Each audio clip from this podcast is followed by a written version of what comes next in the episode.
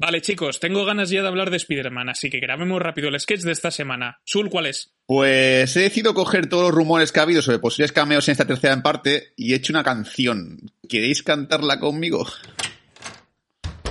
¿Quién se ha ido? Dani Ibero. Bueno, hacen bien. Pues venga, dentro música. Muy bien, chicos, vamos a rapear con Spider-Man. Solo tenéis que cantar, yo me ocuparé de las partes difíciles. ¡Vamos allá! Yo llegaré a ver, a verlos a todos. Sé que cameos habrá, pues hoy me prometió. Ultor, Vida Negra, Mephisto, este Enchultron. El Capivisión, Wanda, Mercurio, la Tierra, Venus. Icarus, Ego, Clawin, Modoc. Todos veré sin excepción. Sorpresón en cualquier lugar y en cualquier rincón. Disney podrá pagar cameos a mogollón. Snoopy, Ryuke, Nimachoke, Deadpool, Batman. Rek, Wally, Mario, Bárcenas, Luigi, Watchmen, The Rock, Wonder Woman, tu madre y tu padre. Todos veré sin excepción. Hace con todos los cameos. Ha llegado el momento. La ciudad está bajo asedio. Solo un equipo será capaz de defenderla una vez más. Ellos son Bat Señales. Eh, espera, espera, espera. ¿Bat Señales? ¿Qué clase de nombre para un equipo es ese? Si se llamaran Batman Incorporated o los Vengadores de los Grandes Lagos todavía. Y encima nunca hablan de Batman. ¿Pero qué coño es esto? Vale, vale, vale, ya lo digo. Bat Señales, el podcast favorito de Batman.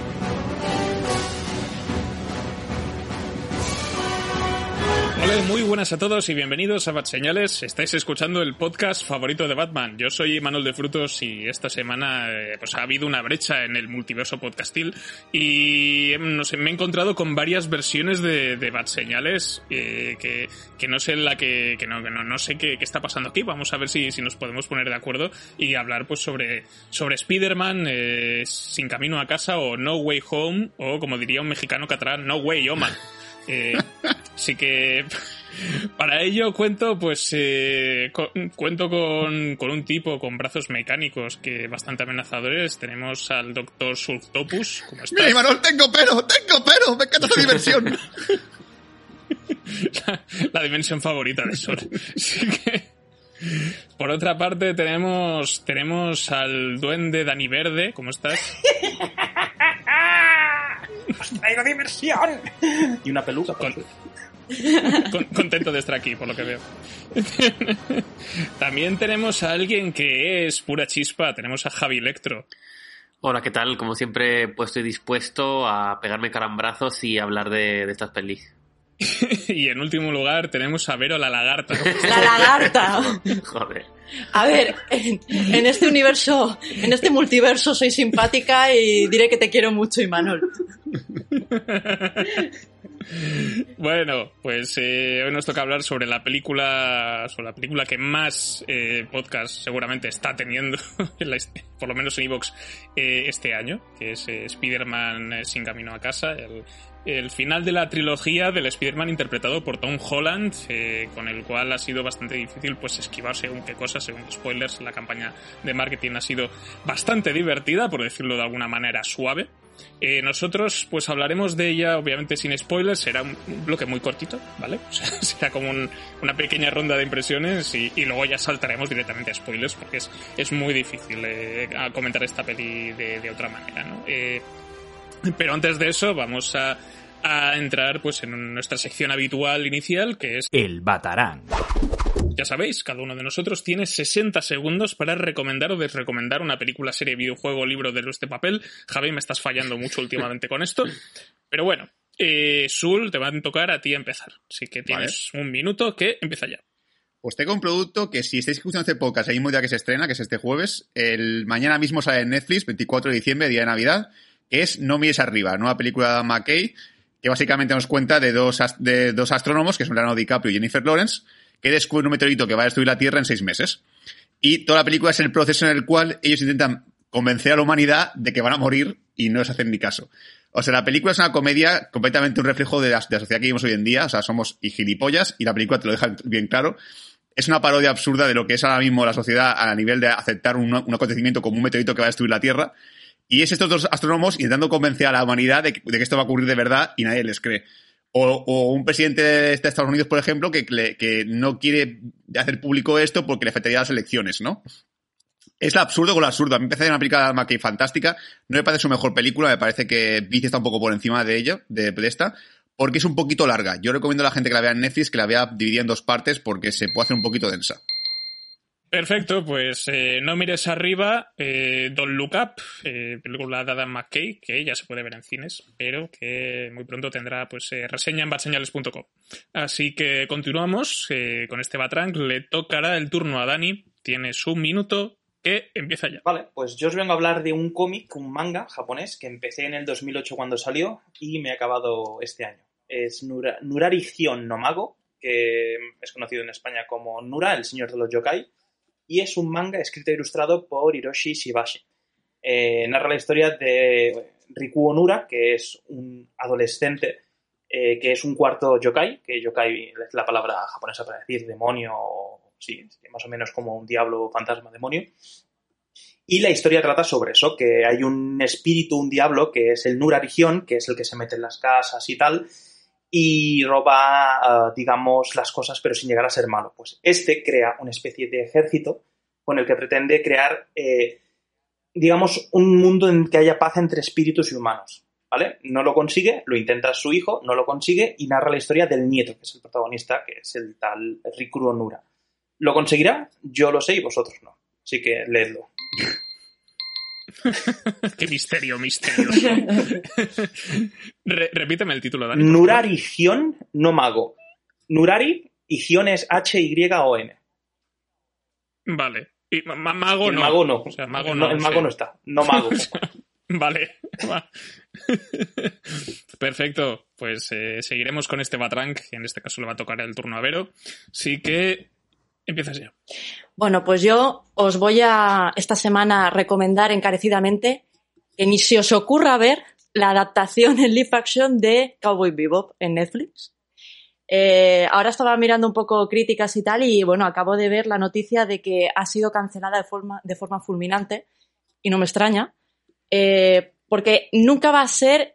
Vale que es muy difícil, hay, hay live action que, es muy, que son muy difíciles de, de, conseguir la calidad de, de, del anime original, pero es que esto es eh, horroroso, de verdad. No os lo recomiendo para nada. No tienen el carisma, no tienen la, la, la garra que tienen los, los personajes protagonistas. Eh, vamos, me parece un fracaso absoluto. Yo empecé a ver el primer episodio y, y me bastó.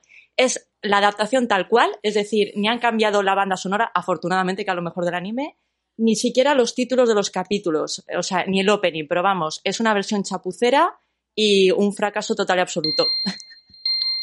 Por si no había quedado claro. fracaso. Sí, sí. Sí, sí, eh, como bien has dicho tú, pues eh, se confirmó hace unos días sí. que había sido cancelada la serie después de, del lío que, que, hubo con ella y uh, aunque no lo parezca estéticamente a Netflix le ha costado una millonada. Sí, encima. Así que... Encima, ¿sabes? Así que... Sí, sí, así que con esto pues tenemos eh, pues es una, una, adaptación live action que, que no funciona. Yo te, me, tengo mucha curiosidad a ver qué pasa con la de One Piece. No. Pues qué miedo. Además, esta sí que la veo jodida de adaptar, ¿eh? Porque es un dibujo tan, tan sí. exagerado, una broma, unas bromas tan exageradas. Hostia. Joder, y Cowboy Vivo se puede hacer algo y, mejor, ¿eh? También, también te lo digo. Porque, vamos. Sí, Sí, yo creo que tiene un problema de tono. Yo he visto un par de sí. episodios y tiene eso es un problema de tono que no acaban de saber hacia dónde va Totalmente. la serie. Y de interpretación, ¿eh? Porque yo también vi el primer capítulo y deja mucho que desear la interpretación del protagonista. Joder, es que es, era muy carismático, mm. Spike, luego la chica, ¿no? Que es, ¿cómo, ¿cómo era? Faye Valentine. Faye, Faye. Valentine. Faye Valentine está también, no se parece en nada. Faye, Faye Valentine, perdón. No se parece en nada, no sé. Eh, joder, es que claro, también es verdad que yo soy muy fan de Cowboy Vivo. Para mí es el mejor anime, es mi, mi anime favorito y esto es una mierda. Completamente. Es verdad, de verdad. Qué chasco. Sí. No, yo partí con la ventaja de que no, no he visto Cowboy Bebop todavía. Entonces, Ostras. Pero aún así ya notas que la serie... Además, es de, es de calité. Yo creo que debe de ser... No, a ver, iba a decir Akira y, y me he colado sobremanera, pero, pero es de la época así dorada de, del anime, finales de los 90 y tal. Y, y, ya que está en Netflix, pégale una vuelta si puedes, porque de verdad mm, me parece una genialidad. Es que me dieron tanto el coñazo, me dieron tanto el coñazo con ella hace tiempo. Bueno, que, claro, típico que se en su momento. No, pero de verdad que... Bueno. No, sí, la, la tengo en lista, güey. La tengo Ya, en ya, lista. ya. Pues de verdad, ¿eh? Vale, vale mucho la pena, en serio.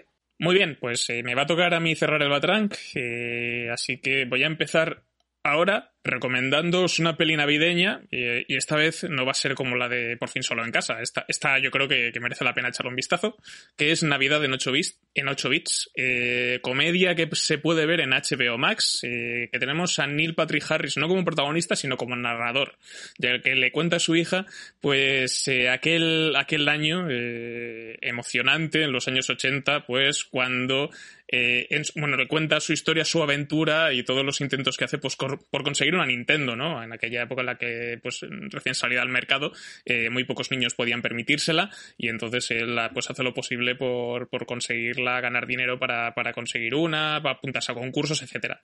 Eh, es una película navideña bastante simpática. Me ha parecido que los, niños protagonistas me han parecido que todos tienen cierto carisma, me han parecido todos muy simpáticos. Y es una peli, pues un poco para ver en familia, que yo creo que es bastante agradable, que merece bastante la pena. Me, me, me he llevado una grata sorpresa, la verdad. Sí, Si no tienes familia, ¿qué hacemos? Pues haces como yo y haces como. Te inventas una. Y le, le pones ropa a tu perro y, y ya está. Bueno, O lo algo. intentaremos. Bueno, pues eh, con esto cerramos el Batrang de esta semana. Si hay alguno de estos títulos pues que haya, hayáis podido ver también vosotros, pues eh, dejándoslo en el cajón de comentarios de iVoox. A menos que nos escuchéis por Spotify, que no podéis comentar, pero podéis puntuarnos ya. Creo que es una actualización reciente que se puede hacer. Eh, ponernos cinco estrellas, si no nos perderemos en el cosmos. Así que ahora sí, eh, va a empezar nuestro, nuestro episodio dedicado a Spider-Man No Way Home. Así que eh, dentro música de trepar muros.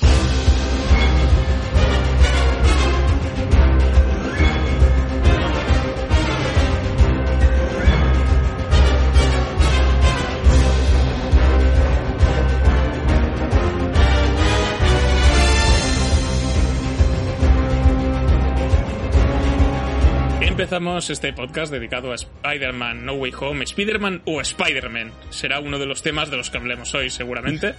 Eh, yo soy equipo Spider-Man, así que. Como, iba, como estábamos comentando, esta película que está dirigida por John Watts eh, repite el director de las dos películas anteriores. Como guionistas tenemos a Chris McKenna y Eric Sommers, que también repiten los mismos guionistas.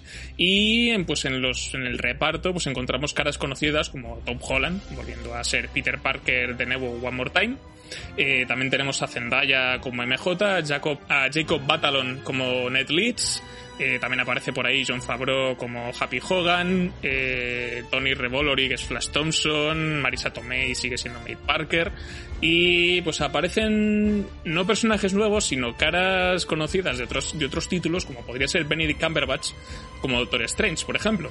O también a Benedict Wong interpretando pues a Wong. Y eh, otros actores que salen y no voy a decir quiénes son. Sí que...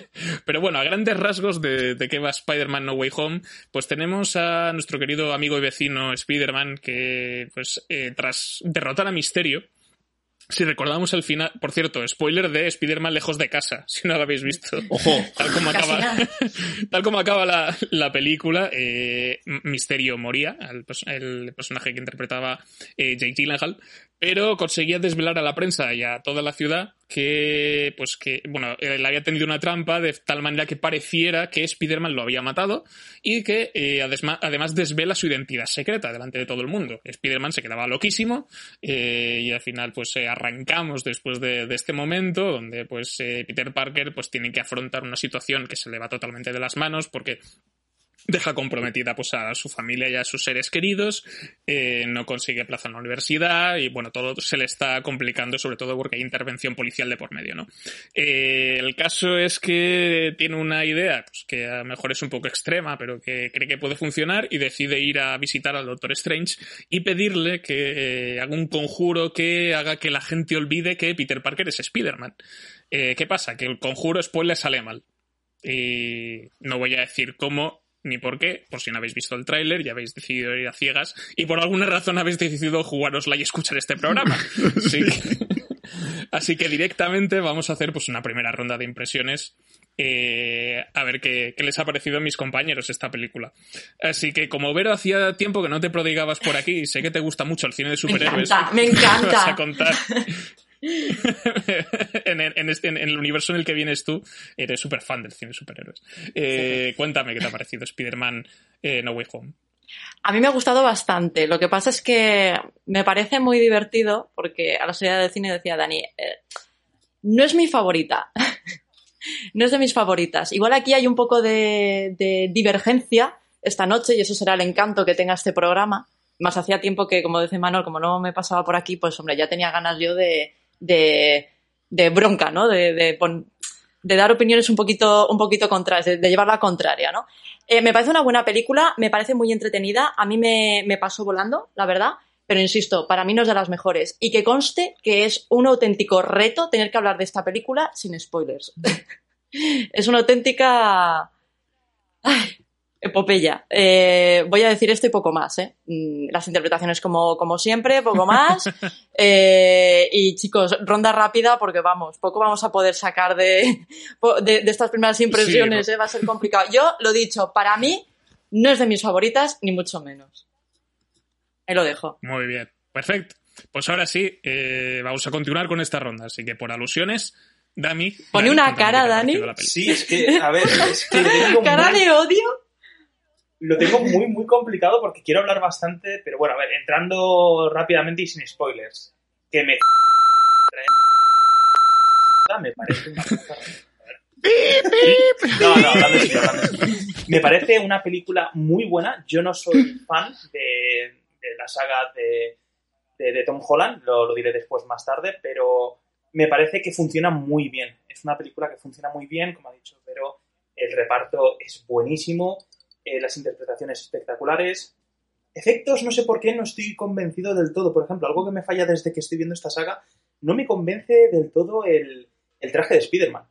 No sé por qué, pero es de, de, lo que menos me gusta y a veces me, me hace que me chirríe un poquito el tema de, del balanceo y demás. Creo que estaba más logrado en otras películas, pero, pero bueno, a nivel de historia, a nivel de diálogos, a nivel de argumentos, a nivel técnico, hay que ir a verla. No me extraña que haya tanto hype.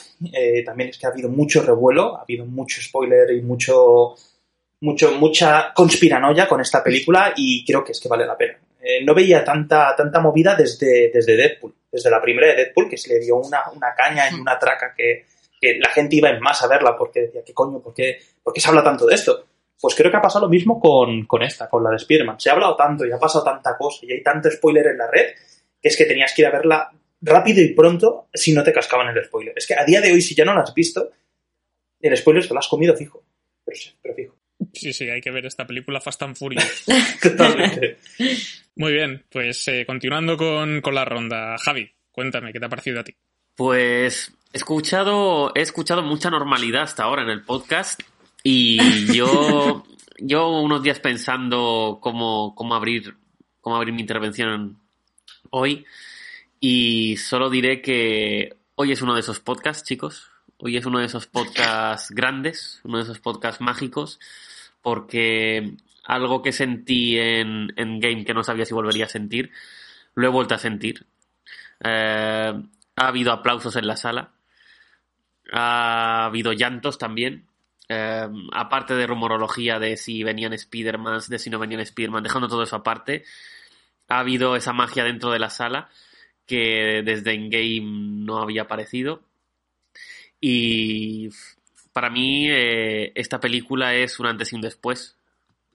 Eh, es eh, algo muy grande y lo que es más importante es un chute de confianza para la fase actual de Marvel, que no había tenido ningún pepinazo hasta ahora, digamos, había tenido películas mejores, peores, pero es algo que, que nos hace ilusionarnos, ¿no? De cara, de cara al futuro de Marvel y que nos dice con un, con un, con un golpe sobre la mesa que todavía tiene mucho que decir. Eh, dicho esto, me han gustado las interpretaciones, me han gustado los efectos, me han gustado el argumento, aunque tiene un par de fallitos para mí eh, la, la, película. A mí me ha dejado, me ha dejado patidifuso y sin duda está entre, entre las, las grandes de Marvel para mí. Perfecto, pues eh, Sul, te toca a ti. Cuéntame. Creo que es la primera vez que me he sentido como estando en una secta.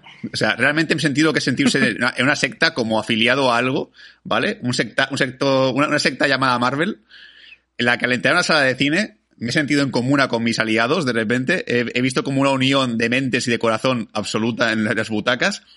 Y de repente ver cómo la gente vibraba aplaudiendo, vitoreando, llorando, enfados, puede caer alguno también. O sea, sentir eso con- con- conjuntamente hace que sea la mejor secta en la cual he estado. y ojo, soy cristiano, ¿eh? Yo la verdad es que cuando, más que tirar mi crítica sobre lo que me ha parecido la película, que para mí me ha encantado, y ya la parte con spoiler voy a explicar por qué, y también igual que, que Javi también opino igual, la, la película tiene un montón de fallos de guion que a mí personalmente me han podido molestar, pero tiene otras cosas que me han podido compensar esas cosas. Es que todo esto, esta manía que hay hoy en día, que es aposta obviamente, cada vez que un director tocho estrena una película tipo Tarantino, Scorsese, quien sea, siempre le pregunta lo mismo, ¿no? ¿Qué opinas de las películas superhéroes? Y siempre hace todo discurso muy de viejales de la película de superhéroes pueden comer la polla, la película de superhéroes es una puta mierda, si ves esta mierda es que no tienes cerebro y tal. Ojo, a mí me encantan esos directores, me encantan sus películas, o sea, no, no, no, voy, a, no voy a criticar comparando, porque me parecería absurdo, es una gilipollez. Pero lo que he vivido en la sala de cine ha sido tan maravilloso que es que me da igual. Me da igual si es una película idiota, me da igual si es una película que no tiene inteligencia, me da igual que son solo efectos especiales una pantalla y poco más, y, personajes totalmente planos. Es que me da lo mismo. Es que yo he estado en la sala de cine, he terminado la película y nos hemos mirado todos los que estamos en el cine hemos dicho, ¿vamos otra vez a verla? Po- ¿Podemos montar otra la montaña rusa, papá, por favor? Que montar la montaña rusa, me quiero volver a subir otra vez. Y ahora mismo, o sea, algo que nunca he vivido casi desde Endgame también, como ha dicho Javi, o más, más bien desde Infinity War, es tener un grupo de WhatsApp en el cual hemos acordado ir al cine y al día siguiente comentar la jugada otra vez. En plan de, "Acá- lo de ayer fue muy guay. Hostia, pues sí. Y decir, joder, es que fue maravilloso, fue como un shock. Realmente estamos borrachos, la película, porque yo salí borracho completamente, en el, en el cual obvié todos los fallos y dije, Dios, lo que acabo de ver es una puta maravilla. y ya no voy a decir más porque si me si hago, si digo algo más, además ya, ya de por sí hace tanta crítica positiva, se puede considerar spoiler según para algunos, pero bueno. La verdad es que este- escuchar este podcast con ese riesgo es, es cosa tuya. Yo solo digo que eh, fui, fui con solo rumores en la cabeza y casi y ninguno confirmado y por lo tanto salí flipando. Muy bien. Pues a ver, Dani tiene la mano levantada. Sí, es que es algo que ha mencionado. Eh, bueno, ha empezado mencionando Javi, después ha dicho Sur. Lo de la magia del cine, de ver a gente aplaudiendo y tal. Yo igual me estoy haciendo muy mayor, igual es que me gusta mucho ver las pelis en casa, Y ahora te pero molesta. me molestó mucho. Eres un me insociable, molestó, Dani. me molestó mucho. Yo ver gente Ah, llorando, uh, gritando, de alegría y tal. Yo decía, ¿dónde está la magia? ¿Dónde está que no la veo? Parecía el viejo ese del meme, ¿no? Yo estaba buscando una magia y no, no la encontraba. De hecho, me sacó mucho de la peli cuando la gente vitoreó y aplaudió y lloró y yo dije, Guau. Mágico, es mágico. A ver, ¿no hiciste lo mismo en la última película de Harry Potter? sí, pero yo aplaudí, Pues era un niño. Pues a la gente tiene derecho a ser un niño. Sí, pero los que aplaudieron no eran niños. Ese, ¿Tú es, el- crees? ese- ese es el problema. Bueno, siempre se puede ser niño.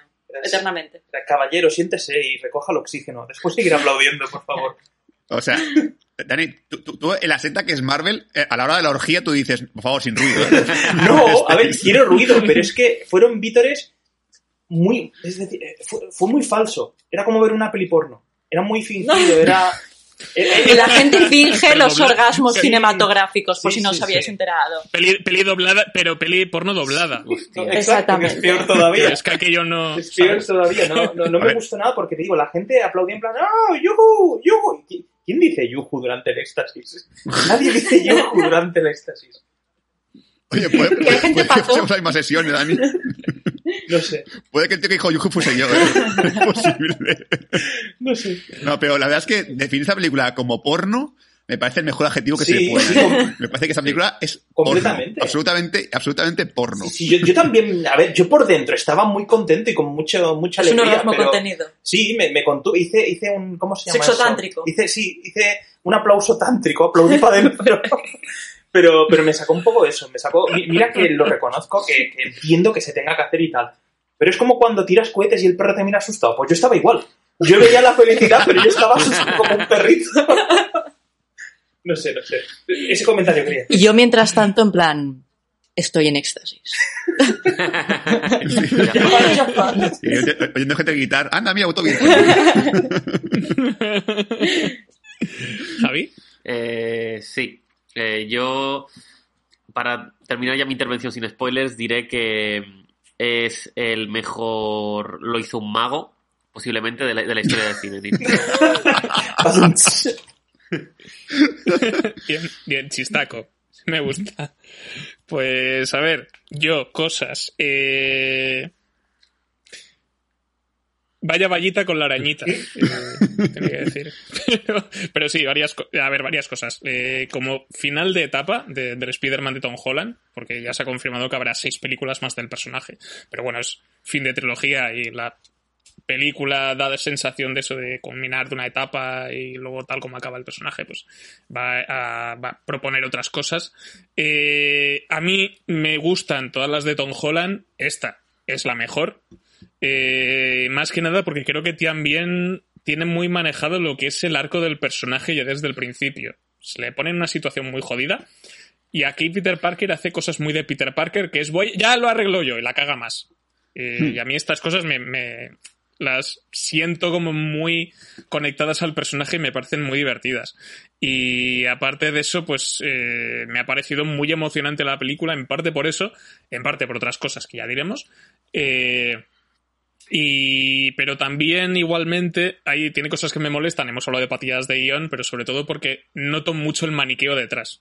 eh, en según qué momentos y que hacen que yo a nivel racional, como espectador medianamente crítico que soy a veces, me moleste y me enfade, pero luego eh, sale mi niño de 12 años en plan, hola Imanol, estoy aquí, llora hijo de puta, digo, vale, lloro yo también. Y lloramos todos. Entonces, y lloré un poquito, la película. Eh, Eres el del Yuhu, ¿eh? pues me... no, no, por suerte no, a mí, a mí me está empezando a dar un poco de un poco de dentera cuando la gente se pone a gritar como lo que Bien, menos mal. Uno de los míos. y que en mi sala también pasó, pero eran chavales de 20 Ah, años. bueno. Entonces, Joder, qué vergüenza. Yo, yo grité y tengo 32. ya. Pero Oscuras igual no se, se, se trata más joven, no sé. También tengo que decir que cuando fui a ver Los Cazafantasmas había, tenía un señor allá detrás de 40 años que gritó también, ¿eh?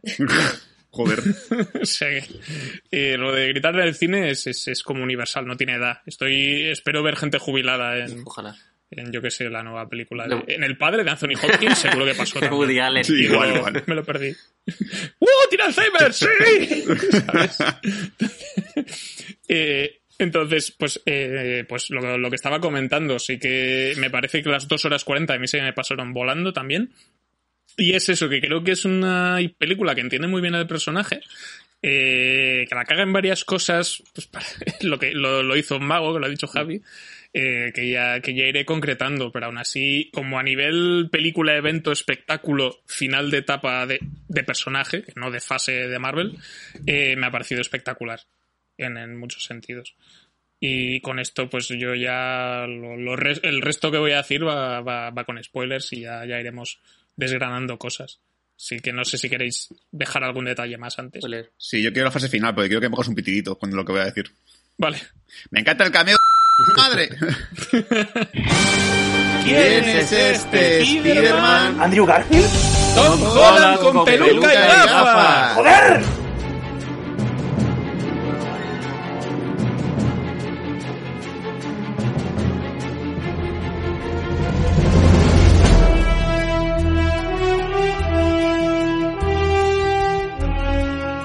Pues ahora sí, eh, vamos con lo que todos queríamos, que era la parte con spoilers de Spider-Man No Way Home, eh, Spider-Man sin camino a casa.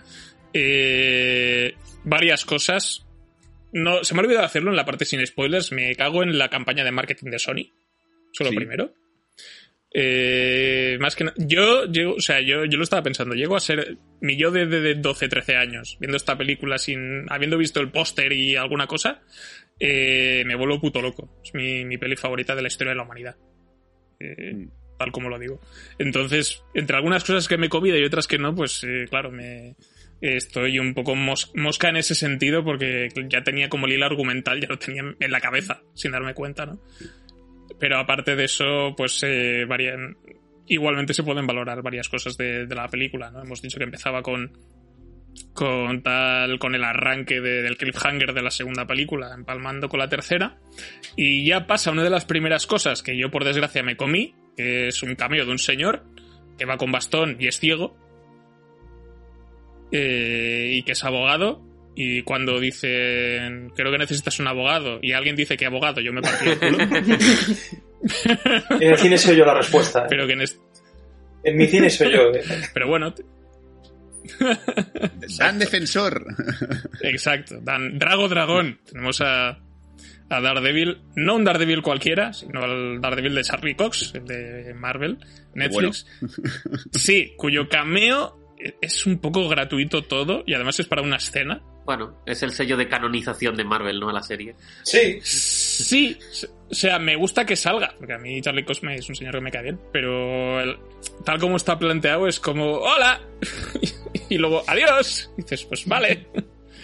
Pero bueno, Pero, pero es- eh, me, me parece... me está parece bien para abrir de boca, ¿no? Porque ya es cuando ves eso dices, vale, todo es Mm. posible ya. Se, se Sí, sí, sí. Yo vi eso y dije, vale, si esto ha pasado, si esto es el entremés, lo que me espera después con el principal, ojo con lo que puede venir. A mí me pasó Mm. también, yo, yo, lleva- yo iba preparadísimo, yo había oído rumores, había leído críticas, fotos en internet, alguna que otra fotografía de algún cine donde ponían el reparto entero de todo el elenco. Que tú decías, muy bien, gracias por la discreción. Y no sé si lo teníais en vuestra sala Sí. o no, y Manuel, sobre todo a ti, porque me imagino que Sul y Javi, como fueron a CIMAX, lo vieron también. Había una escena antes de la película en la que salen Zendaya, Tom Holland y Ah, Sí, el amigo Sí. gordito diciendo que nada de spoilers, y sale Jamie Foxx antes de la película. Y dices, vale, Sí. otro, otro spoiler que sabíamos, pero que bueno, si Sí. habías visto el tráiler ya lo sabías, pero si no habías visto el tráiler ya tienes más que un poco de, de cliffhanger. Sí, o Sí. sea, co- como chiste parece una puta mierda. O sea, este chiste de... ¡Eh! Tú también eres un spoiler y yo, pues hijo de puta, me lo pongas, porque a lo mejor hay gente que no ha visto el trailer. Yo sí lo vi, el final del al menos, y lo sabía, pero igualmente no hagas la puta coña, porque bueno, aunque no sea la gran sorpresa y a nadie le importe de mi Fox, sigue siendo una sorpresa, joder. O sea, no me, no me jodas. O sea, la, sorprenda- la sorpresa es, pero este qué, este quién es.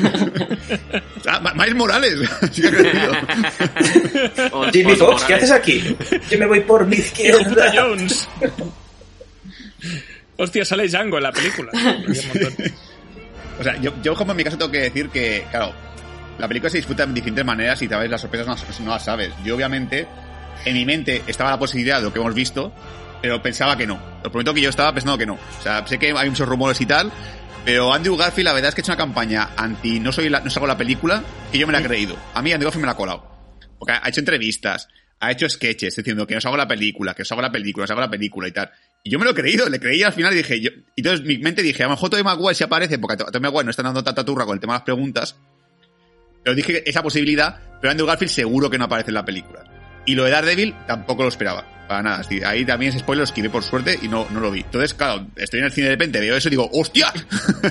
Porque lo máximo que había visto es a Kevin Feige diciendo que, que se consideraba mejor meter al Daredevil de, de Netflix en, la, en, la, en el MCU. Pero consideraba, no en ningún momento ponía, eh, sale un cameo en la peli. Entonces yo por esa parte, imaginaos, yo estando en el cine de repente veo eso y digo, coño, eh, ¿qué es esto? ¿Qué, está pasando aquí? ¿Qué, qué- qué ha pasado? Y claro, ya, ya empecé a flipar. Y obviamente también, en mi mente también había la posibilidad de que si había cameos en la película al final, fuesen muy cortos. Dije, a lo mejor va, va lo típico, va a abrir un portal, va a, saludar, a alguno con lo típico, cara digital encima de un cuerpo de otra persona, a lo cutre, y ya está, se cierra el portal y tal. Y de verdad que estuvimos haciendo la coña durante, los días previos a la película de Tom Holland con pelucas. Y, hay- Sí. y había una parte que me lo creía, en plan, son capaces Sony de hacer la puta broma de Marvel de, ah, mira, Spiderman otro universo, es Tom Holland con una peluca diferente y es como, eh, te queda bien ese pelo, tío. Y ya está, y es como diferentes Tom Hollands de diferentes universos, pero con, con pelos diferentes. O sea, estaba esa posibilidad en mi mente, ¿eh? Yo, la verdad que lo contemplé como un chiste Marvel típico, un chiste malo de Marvel. Así que por mi parte, cuando veo lo que pasa al final de la película, yo estaba espléndido, o sea, me parece maravilloso. Y creo que además la película busca mucho esos momentos para que tú digas, coño, ahora, ¿qué ha pasado? O sea, no, te anticipa de una manera muy, muy, muy clara. O sea, es como eso, de repente un portal y ves un Spiderman de fondo y dices, bueno, pues será un Spiderman digital, será un Spiderman, un actor nuevo, será un cameo, yo qué sé, de, de, de, Matt Damon, yo qué sé, cualquier mierda, ¿sabes? Y, no, pues la verdad es que esa parte yo he flipado. Sí, ahí hay, hay un... A, a mí lo de, lo, lo de los Tom Hollands con peluca, yo quería que, que no salieran ni Andrew ni, ni Tobey Maguire y que... Pero solo por joder, ¿sabes? mi parte, mi parte Grinch de- de- como espectador. Me hubiese hecho mucha gracia, pero sí. Tom, Tom Holland con, con flequillo y con flequillo haciendo, imitando al Tobey Maguire de Spider-Man 3. Uf, sea, es que son capaces, ¿eh? A mí caso que sí. Ese ¿eh? concepto me parece muy divertido. Eh, Dani. Sí, a ver, yo mencionar una cosa. Lo primero es que sí que sabía que iban a aparecer por eso, por la campaña que, que, que hubo y por los spoileracos que soltaron. Me pasó algo muy similar a lo de Sur, que eh, vi las entrevistas que le hizo Jamie Fallon a Andrew Garfield, vi algunos comentarios que hizo Andrew Garfield por internet y tal, y como la peli avanza bastante, pero bastante, creo que más de una hora, y no aparecen, llegué a creerme que no aparecían. De hecho, hay otra cosa que quería mencionar y aquí saludar a, a mi hermano, que la fue a ver el día antes y el hijo de puta me dijo, tío, se le escapó un comentario y lo hizo muy bien porque hizo creer que era cierto. Me dijo, Buah, tío, han hecho una versión de Tom Holland en negro que queda súper digitalizado. hijo de puta. Le han hecho un blackface a Tom Holland. Pensé, vale, ya está. Lo que los diferentes Spider-Man serán diferentes Tom Holland. Llegué a creerme eso. Y cuando vi que pasaba eso, que, que por cierto, quiero entrar eh, y hablar en detalle de que el, el amiguito de, de Spider-Man sea mago, que Sí. Hobgoblin, que Jacob Hmm. sea capaz de abrir un portal cuando tenemos una película de Doctor Extraño en la que le cuesta la vida y milagros, que en teoría es el mago supremo y que necesitó muchos meses de entrenamiento y una situación bastante complicada para hacerlo, que este mueva las manitas y lo haga, me decepcionó mucho. Fue, digamos, Pero es, pero es porque, pero porque Strange tenía un bloqueo psicológico muy fuerte porque pensaba que era culpa de sus manos. Claro, y tiene un don. Era que estaba mal del tarro y, y Ned Leeds está despejado de la cabeza. O sea, en realidad, todos le miraban raro a Doctor Strange en, la- el- en el, en el monasterio porque lo aprendieron a hacer en una hora. claro, Y él estuvo ahí meses. Claro. será eso. El hechicero, Me- me- el hechicero tontaina lo llamaban. eh.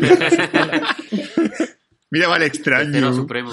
no sé, pero me decepcionó bastante que apareciesen así, ¿no? Porque yo me esperaba algo más casual, porque nos estamos saltando mucho. Al principio vemos cómo eso, cómo se sabe la, se descubre la identidad de, de Spider-Man, así como vimos al final de, de la, de la segunda. Eh, ve unas luces de, de- de- de Halloween que, oh casualidad, es clavado al Doctor Strange, que yo creo que eso se lo habrá quedado él, porque creo que no las encontraréis en ningún sitio si las buscáis.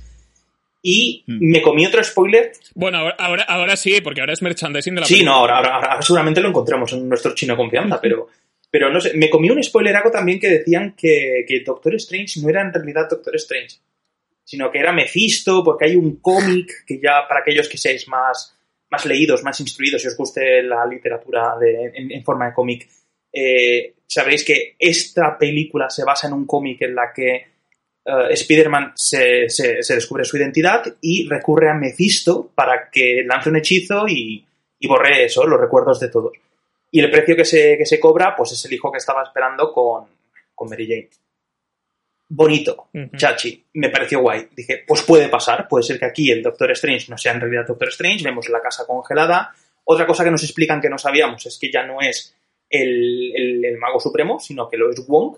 Bueno, Y otra cosa que me comí yo, que no sé si vosotros lo sabéis o no, es que en la peli le dice que sí, que lance el hechizo. Y yo en el tráiler juraría que vimos todos cómo le decía Wonka a Strange, no lo lances. ¿Es posible? Sí. Bueno, le dice, le dice, no, no, en la peli le dice no lo hagas, y lo dice, bueno, haz lo que te da la puta gana, ¿qué Mm. pasó? O sea, ¿qué pasa? entonces, Es que eso de compañero de piso a esa edad es complicado Sí, también, ¿eh? sí, a mí lo que me gusta son los criados que tiene ahí para A ver, Esos deben son, ser son, son Sanchi y la, y la, y la amiga. Que No, no, no. Seguro, Eran ¿no? becarios. No, Vale, vale. gente rara. Eran becarios. Sí, deben de ser alumnos, deben de ser alumnos de, de la escuela de, de esta de hechiceros supremos. Y- que les han Barrer y, y dice y es, es como Karate Kid, le dicen que forma parte Barrer forma parte del entrenamiento, pero en realidad es que quieren quitar la nieve de ahí. Sí, o sea, con- conociendo a Disney tendrá una serie de- dentro de poco en Disney Plus. barrenderos. Los barrenderos de Doctor Los barrenderos Strange. supremos. Becarios Becarios supremos, esa serie. Ay, Sí, eh, bueno, está lo que, lo que estábamos comentando, ¿no? De la presencia de Doctor Strange, que es la que incita un poco a Peter a decir, pues voy a aprovechar, ya que tengo un colega que es mago, pues voy a aprovecharla, ¿no? Entonces, y la idea, pues, creo que funciona en ese sentido. Y él hace, pues, un, así un conjuro, Spider-Man, pues Peter va, va alterando un poco a conveniencia hasta que la cosa se descontrola. Y entonces eso provoca que esa- varios eh, personajes de otros universos que conocen la identidad de Spider-Man y que casualmente son malos, pues aparezcan allí, ¿no? Entonces, eso justifica pues la apariencia de otro Octopus, el Donde Verde, Electro, Lagarto, Sandman, bueno, todos estos que. Los cinco siniestros que, que tenemos aquí que, que hemos visto en películas anteriores. Claro. Y yo tengo que decir que si solamente hubiesen recuperado a Alfred Molina, yo ya estaba contento. Ah, sí, sí, pero para. Mm, Es que a mí es que me Me hace gracia que. Me hace que el hechizo sea que la gente que conoce a, a Peter Parker, que es Spider-Man, aparezca de repente, pero solo sea, sea villanos, ¿no? O sea, la gente como tipo tía May o lo que sea, no aparece por ahí en el mundo. Hubiese a lo mejor. Ve a la, ve a la vieja de la, de la 1 y la 2 de San Raimi y va de ¡Ah, Peter, qué haces aquí! ¡Ay, Pari Peter, saliste puto con la abuela! ¡He hecho galletas! Pues sí, sí, sí. Y bueno, eh, bueno, sí, lo, lo que estábamos comentando, ¿no? Y a partir de allí, pues, eh, este enfrentamiento con el otro Topus, al que pues colabora con él un poco a la fuerza. Y, y Spider-Man tiene que hacer una misión secundaria, en la que tiene que, la tiene que ir atrapando a diferentes, a- especialmente al Duende Verde, pero al final se va encontrando con, con otros tantos. Sul, cuéntame. Claro, a mí, aquí es donde empezamos ya con las costuras de guion. O sea, lo dicho, ya la película Sí. tiene bastantes fallos que me parecen poco absurdos. Eh, yo creo que el primer, el primer twist en el que tuerzo la cara completamente en la película es este de rollo de es que tía a mí me ha dicho que esta gente sufre, vamos a intentar salvarlos. Eh, vamos a ver. ¿Son, tu- ¿Son de tu universo? No, no te metas en, mierdas que no te importan, ¿vale? O sea, entiendo que la finalidad de Spiderman un poquito lo que dice Manuel, ¿no? Que es cagarla, ¿no? Tiene que cagarla y todo el tema. Pero yo estaba viendo al vete a Tom Holland, al Spiderman de Tom Holland, que creo que la caga, pero tampoco a ese nivel, que era como, pero vamos a ver, tío, no son tus putos asuntos, o sea, es, es la típica gente que se mete en mierdas que no le importan. ¿A ti qué te importa a ti la que hagan otros universos? No es tu universo, tío, déjate de mierdas, tío, es que encima vas a, vas a joderla más porque, eh, sabiendo lo cómo funciona el tema de los universos, si tocas algo lo jodes todo. No toques nada, esa gente tiene que morir, será por algo, ¿vale? Y sobre todo, a mí me rega mucho la idea de pensar, hostia, o sea, ¿qué debe pensar otros Spiderman por, de, de- de- con el tema de ayudar a sus villanos? En plan, ¿de qué haces que ayudando a este tío? O sea, ¿no sabes que está loco? ¿No sabes que se puede la vida, la vida, la vida en cualquier momento? A lo mejor el Spiderman de, de Tobey Maguire no quiere que el otro de una vez se vuelva bueno. A lo mejor le prefiere muerto. Es que, por favor, y a mí me parece como esa idea, en el momento en el cual la película empieza como a, a ver, a girar en torno a eso, meter las- a los seis villanos, a cinco villanos en tu casa, en la casa de, de Happy, es como, ¿pero qué haces? ¿Qué, ¿qué estás haciendo? Vamos a ver. Me parece que es un Spiderman que supuestamente había madurado más a- eh, viéndolo la 1 y la 2, y aquí veo un niño inmaduro, lo, que, lo que le dice el Doctor Strange, es que es un crío, es que es un crío tomando decisiones de crío. O sea, no se hace esto así, no funciona. Hazme caso que yo soy mago supremo, y te digo que la gente tiene su universo es por algo, coño. Ah, eres un insolidario, tío. Po- Pobres, pobres venas, villanos, eh, villanos extranjeros no acompañados, tío. Hombre, yo tengo que decir que la idea de, de Peter Pan intentando sal- ayudar a estos villanos de alguna manera sí que me cuadra un poco con el personaje, pero con todas las versiones del personaje. Porque en todas las pelis de Spider-Man intenta ayudar a los villanos de alguna manera. Es que pues, el Duende Verde pues eh, la lía parda y se acaba matando a sí mismo, ¿no? Eh, do- eh, consigue ayudar al Doctor Octopus y se redime pues sacrificándose por el poder del sol en la palma de mi mano. Eh, al lagarto consigue salvarlo, a Electro eh, no.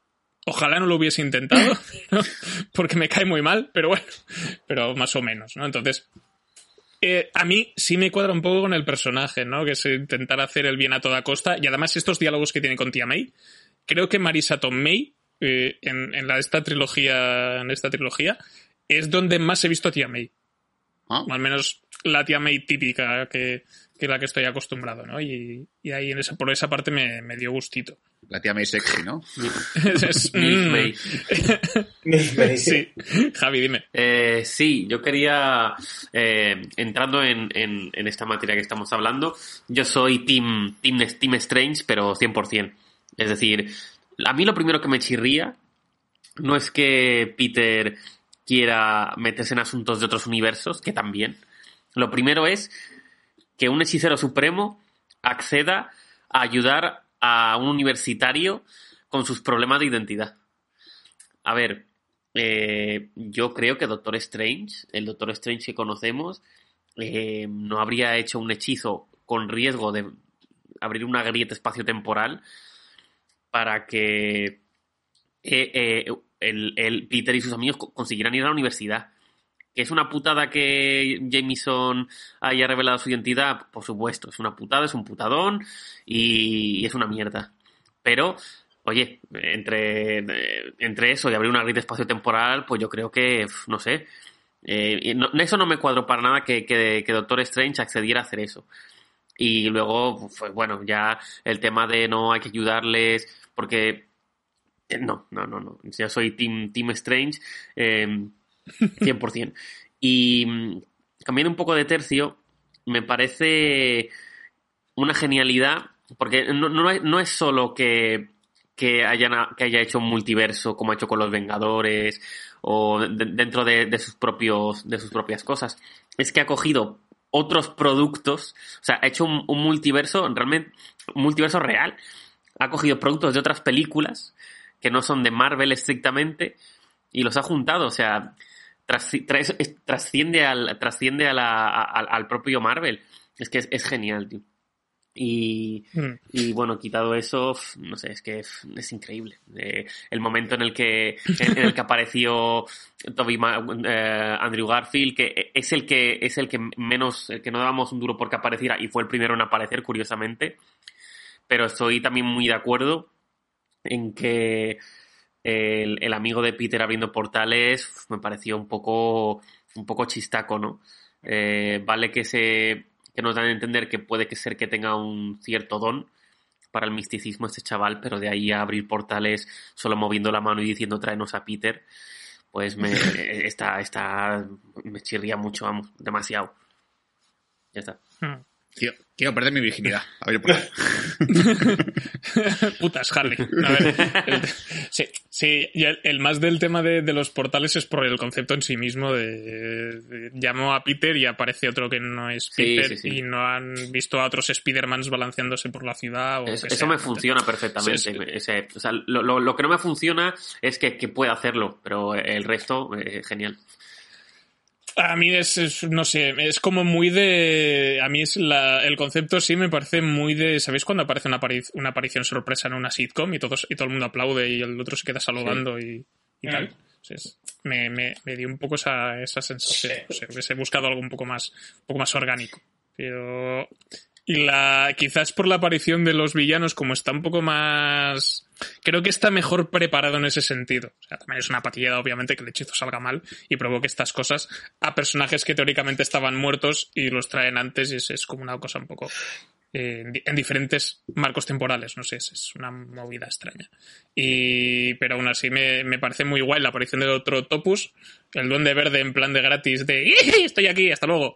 Eh, que me hace gracia, pero luego también la de Electro con el hombre de arena me parece guay porque es una película que respeta mucho la mayoría de veces el estado mental en el que estaban los personajes de, como has dicho tú, Javier, en otras, en otras, en otros, en otros títulos, en otras franquicias que, que ya habíamos visto pasadas de antes, ¿no? Reconoces a los personajes tal como estaban, ¿no? Que yo creo que eso está muy bien. Y Willem Dafoe, que está espectacular. Sí. O sea, Y se nota que odiaba el traje anterior del Duende Verde. Todos lo odiábamos. Se nota mucho que le han puesto un traje digital porque han dicho no podemos estar una hora vistiendo a un señor de 60 años. Se nos duermen. Es que, es que a, lo mejor, es que a lo mejor- a lo mejor lo rompes, ¿sabes? Es que es eso. Claro, o se rompe él, Sí, pero con esta estética Pero- gustaba más y deja un poco más claro que lo que tiene el Duende Verde es un suero potente, además. Porque había gente que se creía que era por la armadura, el traje y demás, pero tenemos una escena en la que coge a Peter y lo baja de la, de la decimotercera planta Sí. a la primera de una Sí. forma guapa, guapa. Un poco animes, pero sí. A mí, eh, creo que es mi, escen- mi- igual de mis momentos favoritos de la película porque me, me gustan las peleas barrio, viaje- barrio bajeras a lo Terminator de gente que se empuja contra las paredes y hace agujeros. Y, y me parece muy guay. Y además que es una de las spoilers que yo conseguí esquivar, que es la muerte de Tia May. Buah, ya ves si lo conseguí esquivar. Eh, menos mal. Y me dio. Me funcionó bien en el punto en el que estaba la película. Funciona muy bien y que te deja muy claro que no están siguiendo el, el orden del universo 616 que es la Tierra, ¿no? Porque yo creía que estaban siguiendo un poco pues la dinámica de los cómics, que, que los cómics la Tierra en la que nosotros vivimos, la nuestra, es el universo 616 y no están pasando las mismas cosas que pasan en los cómics. O sea, se, se- se nota mucho que van por libre, pero, pero lo de Tia May me funcionó mejor que con, con el tío Ben. Porque además le suelta exactamente la misma parafernalia que le suelta al resto de, de Peters, ¿no? Exactamente igual. Cosa que a mí, eso me gustó y no a la vez. Es que me gustó porque dices, coño, tenemos la frasecilla, ¿no? Un gran poder conlleva una. Yo, yo esperaba que cambiase la. En algún momento cambiase una palabra. Plan, un gran poder conlleva limpiarse los zapatos, pero no. No lo suelta, tío. una gran, una gran habilidad conlleva pues una, una gran conciencia de lo que estás haciendo. Bien, bien, bien. es que creo que lo hacían en The Amazing Spider-Man, que, que el tío Ben le decía un gran pollo, o sea, le decía esa frase pero dicho diferente y sonaba súper Sí. raro. Porque se notaba que era intentamos decir lo mismo pero sin que sea exactamente lo mismo, ¿no? Como toda la película en realidad, de Amazing Spider-Man. Eh, Javi. Eh, yo quiero destacar también, como an- antes hemos hablado de, de peli porno, es- esto es un- una gran peli porno del fanservice. Yo creo que hay, pocas películas que hagan un, farse- un fanservice tan bueno también. Aparte del, del, mejor lo hizo un mago de la historia del cine, como te he dicho. Y, pero la peli es que no se queda ahí. Es que además es una peli que juega con tus sentimientos, ya no solo con la nostalgia, sino también con, con, la, con la tristeza, ¿no? Eh, ese el momento tía May, yo creo es, es un destrozacorazones, eh, es un gasta Kleenex. Eh, el momento Andrew Garfield rescatando a MJ también, ¡buah! eso, si no has llorado por fuera, has llorado por dentro. Eh, eh, no, no solo se limita a contentar al fan, también es, mira, mira lo que, lo que somos capaces de hacer retorciendo todo lo que, todo lo que nos gusta, todo lo que te gusta.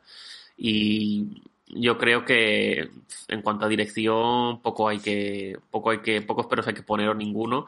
Y, y esta película yo creo que pasará a la historia de, de, de las fases de Marvel porque ha aportado algo como en su momento hicieron Infinity War y, y Endgame, que es traernos a, a, al nuestro Spider-Man de la infancia y, y a y Andrew Garfield. Y, lo, y está trufado de, gui- Me ha, me ha también gustado, de guiños. me ha gustado la acotación de el, el Spider-Man de nuestra infancia y. Sí, se ha notado un poco, ¿no? A ver, a- yo, yo personalmente las, las pelis de Andrew Garfield no las considero tampoco malas películas, sobre todo la primera.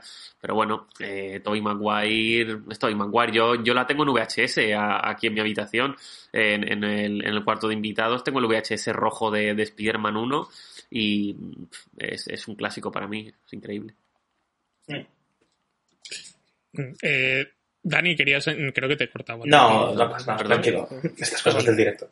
Eh, Sí. no, a ver, que quería aportar un poquito más con el tema de, de lo que estábamos diciendo, ¿no? Yo quería ahondar mucho sobre todo en lo que es la psique, que lo habéis mencionado un poco por encima y yo lo quiero profundizar, que la psique de todos los personajes está muy bien traída y muy bien llevada, excepto los de esta película, tipo Zendaya and Company, que hablaré después.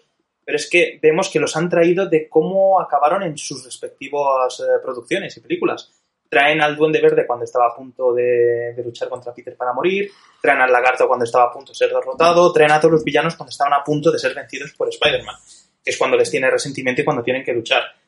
Ver la evolución de ellos, ver cómo van curando al Doctor eh, Octopus y que realmente cambia de bando y pasa a ser bueno, ver cómo eh, realmente el malo, malísimo malote de la peli es el duende, porque es el que se carga a tía May, es el que le putea a Peter, y el que realmente le hace madurar, ¿no? Porque aquí parece que los villanos de Spider-Man lo que pretenden, más que darle una lección a Peter, es hacer que madure de una puñetera vez, porque es súper optimista, es, el tío buen rollo de- del barrio, y, no siempre hay que llevar buen rollo.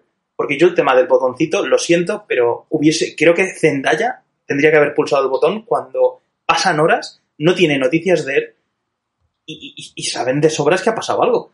Es que le dice, si te pasa algo, pulsaré el botón. Pasa algo y no pulsa el botón.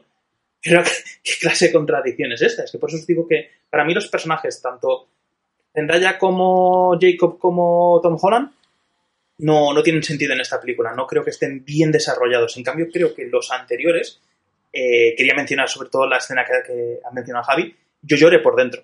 En el momento en el que consigue salvar a Mary Jane porque no pudo salvar a la suya, Andrew Garfield, que salta porque le da igual todo. Es decir, eh, Tom Holland salta para rescatarla, pero el duende le, le engancha con el... Es decir, Mary Jane tendría que haber muerto ahí. Y Tom Holland, digamos, y Andrew Garfield como que se redime, ¿no? Como que se quita esa espinita que lo tenía, que le tenía ahí un poco perjudicado. Incluso Toby Maguire tiene una escena en la que él mató a- al, al asesino del tío Ben y evita que Tom Holland cometa el mismo, el mismo fallo, poniéndose, interponiéndose entre, entre el Duende Verde y él. Yo ahí también lloré por dentro, dije, coño, es que le están haciendo ver versiones más maduras suyas que no tiene que llegar a ese extremo, que no tiene que llegar a, este, a ese punto. Y creo que la evolución final ya la tenemos cuando consiguen hacer el hechizo, le borran la memoria a todos, No entendí muy bien quiénes son los seres que tenían que aparecer. Decepción absoluta con Venom, luego seguiré con eso. y, y que no la recupere a Zendaya me parece lo mejor para, para seguir con, con las películas de, de Spider-Man. Porque es que no puede, es decir, si algo le, han enseñado sus versiones futuras es que no puede tener una, una vida normal si, si pretende ser nuestro amigo y vecino Spider-Man. No puede tenerla, pero bien le dice Tobey Maguire que, que al final lo que, que ha conseguido gestionarlo con MJ. ¿eh? Sí, Y de, tú no puedes, pero yo sí que soy Maguire. porque es Tobey Maguire. Yo lo siento, pero Tobey Maguire Te falta calle, Peter Parker. Igual ahora, ahora genero un conflicto, pero para mí Tobey Maguire el, el mejor Spider-Man de, de todos los tiempos. Ya está, lo he dicho. No, no, no, no pensabais ahí, no me sale la palabra, no, no, no notabais que Tobey Maguire actuaba como un poco, tenía cara como un poco de emporrado y no sé. Eh, Lo dices, lo dices como si en la trilogía, en su trilogía no tuviese esa A lo misma. mejor es que no me, no me di cuenta, pero lo vi como muy ojeroso, incluso el doblador, Está, eh, bueno, es que se le nota la También, edad. tiene Ay, 46 sí. añitos él, mayor. chaval. No sé, incluso el doblador ponía voz como, como de, de, de, de haber, de haber eh, tomado algo. No, pero a ver, el doblador cuando leía los, lian- los, los diálogos entre paréntesis siempre ponía al principio, está muy mal. Y que, sí, es que creo que lo, lo intuí por la forma de, de mover la boca en el. en- bueno, yo la he visto doblada al castellano, pero creo que el, el actor de doblaje, que es Roger Pera, eh, creo que intenta imitar un poco lo que hace Tobey Maguire con la voz, entonces creo que ahora Tobey Maguire habla así. Como, como Jennifer Aniston, si, si habéis visto la reunión de Friends, ella habla un poco así también, en The Morning Show. Eso es el Botox. Creo que es por el Botox. Eso es el Botox. En el caso de Tobey Maguire, igual es la coca Sí, sí, a ver, es, es el mejor amigo de Leonardo DiCaprio, o sea que es, es posible. El nuevo, el nuevo Wall Street. Exacto. Exacto. Yo me he sorprendido muy gratamente con, con Andrew Garfield. O sea, le he visto súper bien en esta película. Un poco, Ya. un poco lloroso para mí, ¿eh? demasiado exceso de lágrima por, por su parte. ¿eh? Ha llorado mucho. Está- bueno, él, él siempre ha sido, él ha sido, él es el Spider-Man emo de, la, de las tres, Sí, de sí, las sí, tres versiones que tenemos, pero me, le he visto un poco más comedido que las otras, también, no sé, y, y pero también il- ilusionado, ¿no? Yo creo que es el mejor, que, que se la- el que mejor se lo ha pasado de los tres. Me parece, creo que se, creo que se nota. Eh, Sul, Es que además, eh, eh, creo que la, la película, o sea, sabe cómo va a reaccionar el público, o sea, es una película de mercado completamente, porque creo que además, no me comentó una cosa que me dejó un poco loco y creo que es cierta. Porque me lo comentó por WhatsApp y dije, pues puede ser que la película tenga pausas para los aplausos. Que cuando aparece un cameo hay un momento en el cual no hay diálogo, hay un silencio sin diálogos para que la gente pueda aplaudir. Pero si incluso te digo más, fíjate si es cabrona la, la película, que hay dos momentos en los cuales me parece que juega con el espectador de manera muy, muy cabrona. Primero con el tema de Tia May. Porque Tia May no se muere enseguida. Tia May se levanta, tú dices, ah, menos mal, uf, pensaba que le iban a matar y tal. Hay un momento en el cual ves que está como normal. Dice, no, me he caído de culo, no pasa nada. Y tú, bueno, joder, menos mal, pensaba que iba a ir a peor. Y de repente, y de repente veo que se cae de repente y, tú, y te estaba en el cine en plan de, no, no, que sí, que, que la matan hijo de puta, que la van a matar. o sea, me, me, como, como muy buscado los cabrones para que tú pensases que no iba a pasar nada y luego pasa. Y el segundo momento es con el tema de Tobey Maguire. Hay momentos que los cabrones me hacen pensar que Tobey Maguire va a morir en la película. Que el Peter Parker suyo Sí. va a Mm, palmar. Y luego al final eso, no es nada. Al final es como, no, sí, es un racuño. Me, me ha- acuchillado una- la nave del este, pero estoy bien, no pasa nada. Me voy a mi universo. Es como, hola, hijos de puta, pero dejad de ponerme estos momentos para que yo primero piense que va a pasar una cosa y luego no. Entonces, la película está muy buscada para que, como, para que las emociones del espectador vayan pegando saltos. Luego es verdad, por ejemplo, que aquí ya quiero sacar también este melón, que, ¿qué pasará a los universos de, de Tobey Maguire y de Andrew Garfield si los villanos están vivos? Es decir, bu- serán buenos ahora, pero todo lo que, todas las consecuencias que hubo de eso, no hay un efecto mariposa de todas estas mierdas, no hay un efecto mariposa de que el Topus y, y el Lord de Ver estén vivos. De- debe ocurrir algo. A lo mejor de repente Mary Jane vuelve y es rubia, yo qué sé, o, o está saliendo con, de repente con el hijo, con el hijo de Norman Osborn, porque a lo mejor el hecho de que, de que, de que Peter Parker y Mary Jane salgan juntas es porque Norman Osborn había muerto.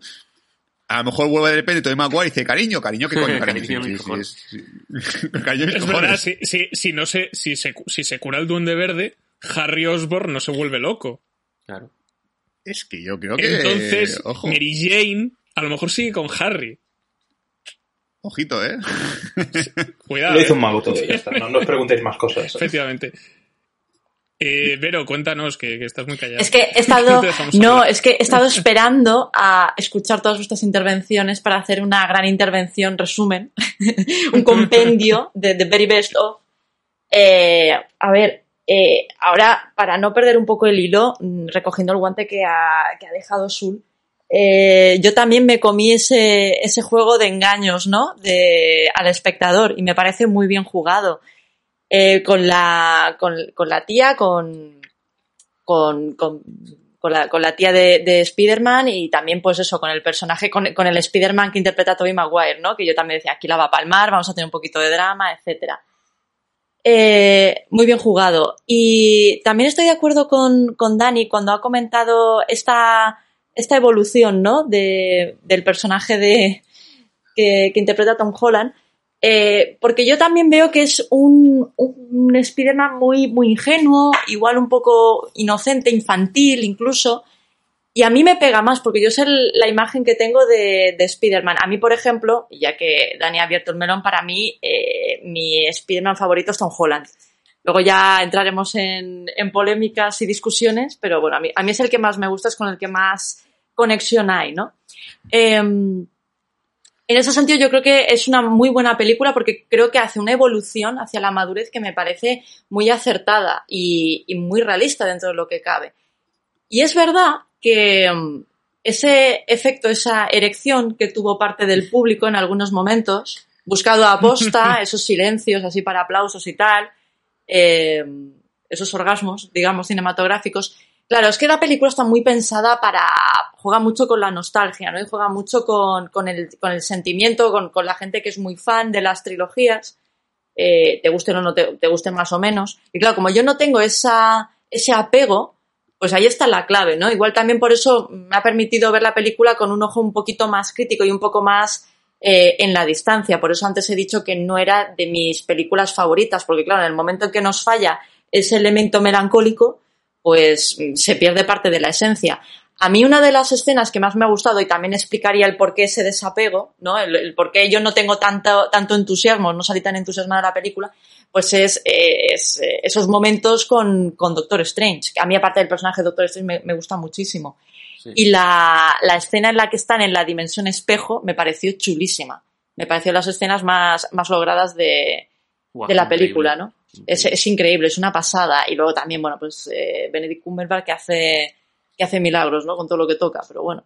Eh, creo que también es un buen contrapunto a, a ese Peter Parker eh, de de instituto ingenuo, eh, que al final, bueno, pues la, la, historia está muy bien por eso, porque aunque haya ciertos fallos de, de guion, que, que, es verdad que parece que floja un poquito en, en algunos aspectos, pues hombre, es una eh, andanada de hostias para que acabe alcanzando un poquito de madurez, ¿no? Y luego ese, ese final maduro, que a mí, a mí es de lo que más me ha gustado, precisamente, porque me parece que es una manera de, de, de cerrar ese círculo eh, de una manera muy elegante y, y jolines, triste, pero, pero me parece también bonita, no sé. Yo creo que, que es un final redondo para mí.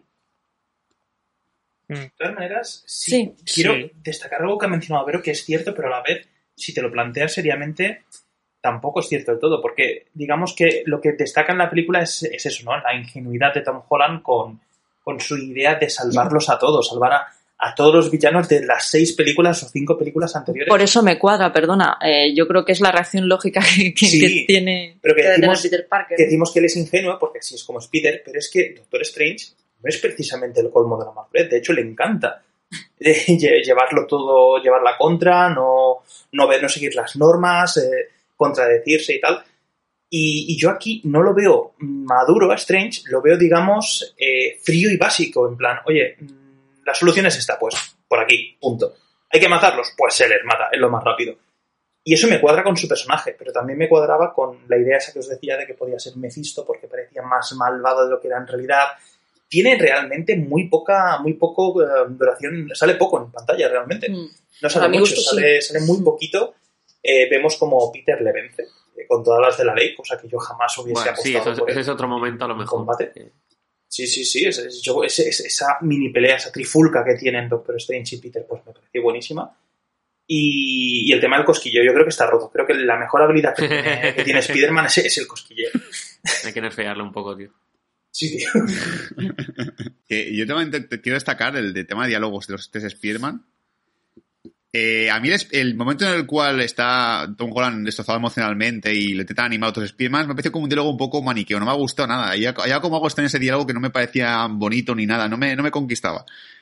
Pero sin, sin embargo, los diálogos que tenían después, los tres juntos en la, en la Estatua de Libertad Capitán Americanizada, eh, me molaban mucho más, me parecía como más los tres Spiderman, ¿no? Para mí ese es el, el, rollo que quería que tuviesen los tres juntos. Y la verdad es que hay un momento en el cual pues fue indeciente trabajar en equipo es otro momento en el cual la sala eh, se rompió en aplausos. Fue maravilloso ver a los tres Spearman ahí con la, con, la, luna de fondo, haciendo sus movidas y tal.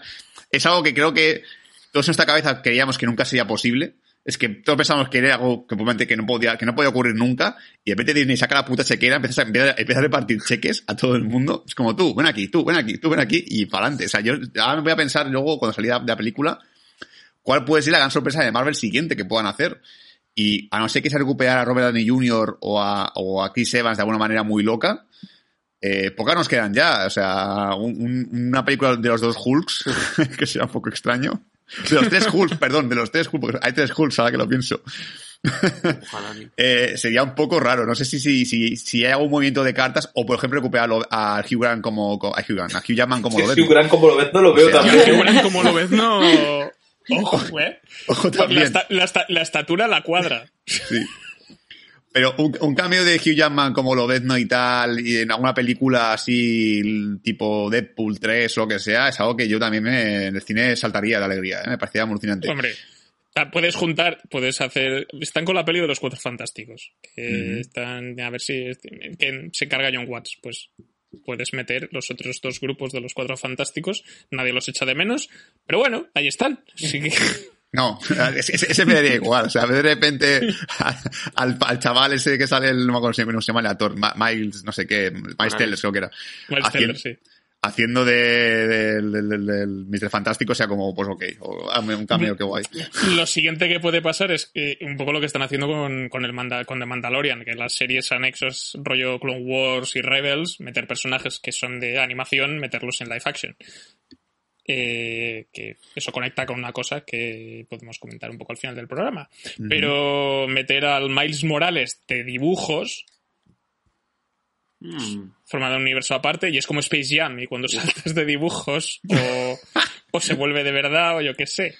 Oye, en mi mente está la posibilidad de que apareciese ese Miles Morales. ¿eh? Dije, guau, qué raro va a ser de repente que esto se convierta en Space Jam, tío.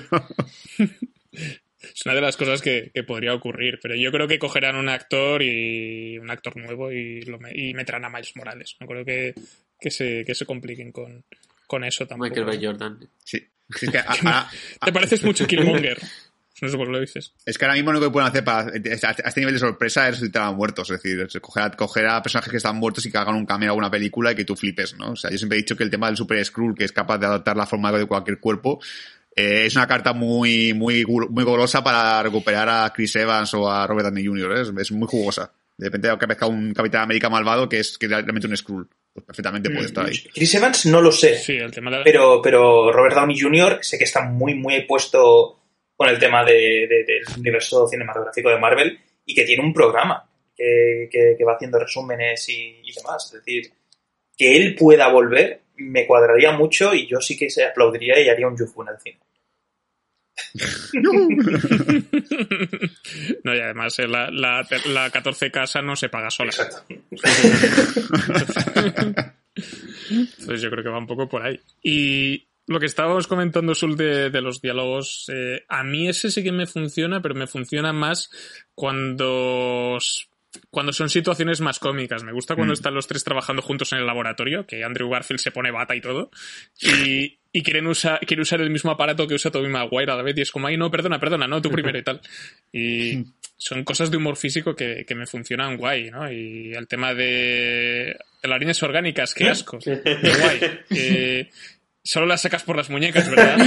Eso muy bueno. El chiste más guarro mejor sacado, tío. Estas cosas son muy de meme de internet, pero me hacen gracia.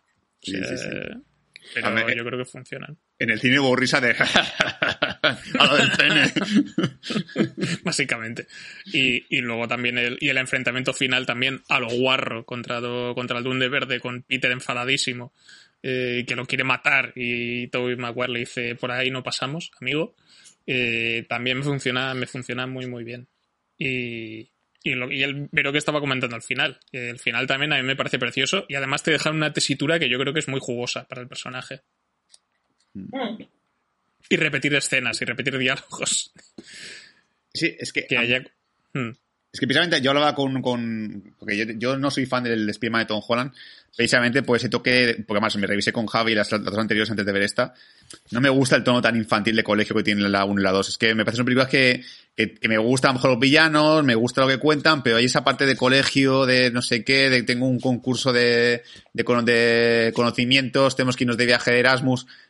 Esa parte no me gusta. Entonces, de repente, lo que me han dejado ahora mismo después de Spider-Man 3 ese es el Spiderman que yo quiero ver. Yo quiero ver el Spiderman que tiene que pagar el alquiler, el Spiderman que, que se está buscando la vida como puede partiendo pizzas. Ese es el Spiderman que yo quiero. Que obviamente es el Spiderman de Tobey Maguire, es el que ya hemos visto, pero quiero eso con Tom Holland. Pues a mí Tom Holland tampoco es que me caiga mal, pero quiero verlo así. Entonces a mí, ahora mismo, lo que han dejado de caramelo para futuras pelis eh, es el, el que yo voy a ver, el Spiderman de Nueva York, el que se cuelga en, una- en, un, en un semáforo, que se sube al edificio Chrysler y se pone a hacer gilipollas. Ese es el que quiero ver yo.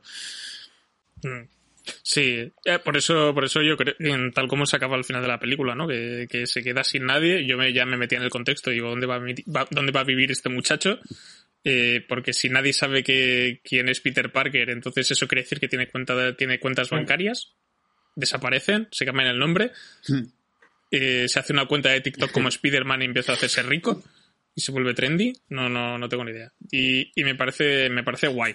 Y que al final decida con- pasar página con, con Zendaya también, ¿no? Y lo vemos ahí en, alquilándose un piso churretoso muy parecido al de Spider-Man 2. Y, y supongo que a partir de ahí empezará pues a meterse a trabajar de fotógrafo, ¿no? Y a pedir sus fotos de Spider-Man. Supongo que sí, pero me gustó eso porque es muy fiel a los cómics, ¿no? Un Spider-Man que no tiene dinero ni para, ni para, ni para vivir ni para comer, es es súper fiel a los cómics, y que se aleje de, de Mary Jane para después acabar con ella, pues también es el cliché de Spider-Man, marca de la casa. De hecho, hay un cómic muy divertido que aprovecho para recomendar, que es un cómic en el que Spider-Man es tan pobre que no puede ni, ni- ni comprarse el, el producto que necesita, el plástico que necesita para hacerse las telarañas. Y combate contra el crimen luchando desde el suelo.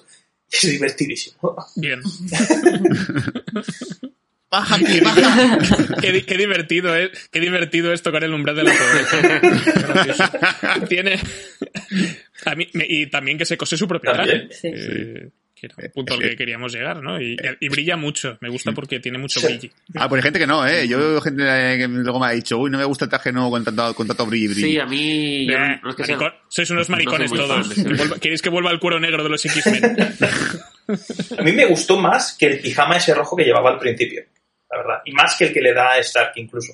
Es que yo, el mejor traje para mí de Spider-Man es el de Tobey Maguire. Estaba muy bien hecho, con unas líneas muy marcadas. No sé.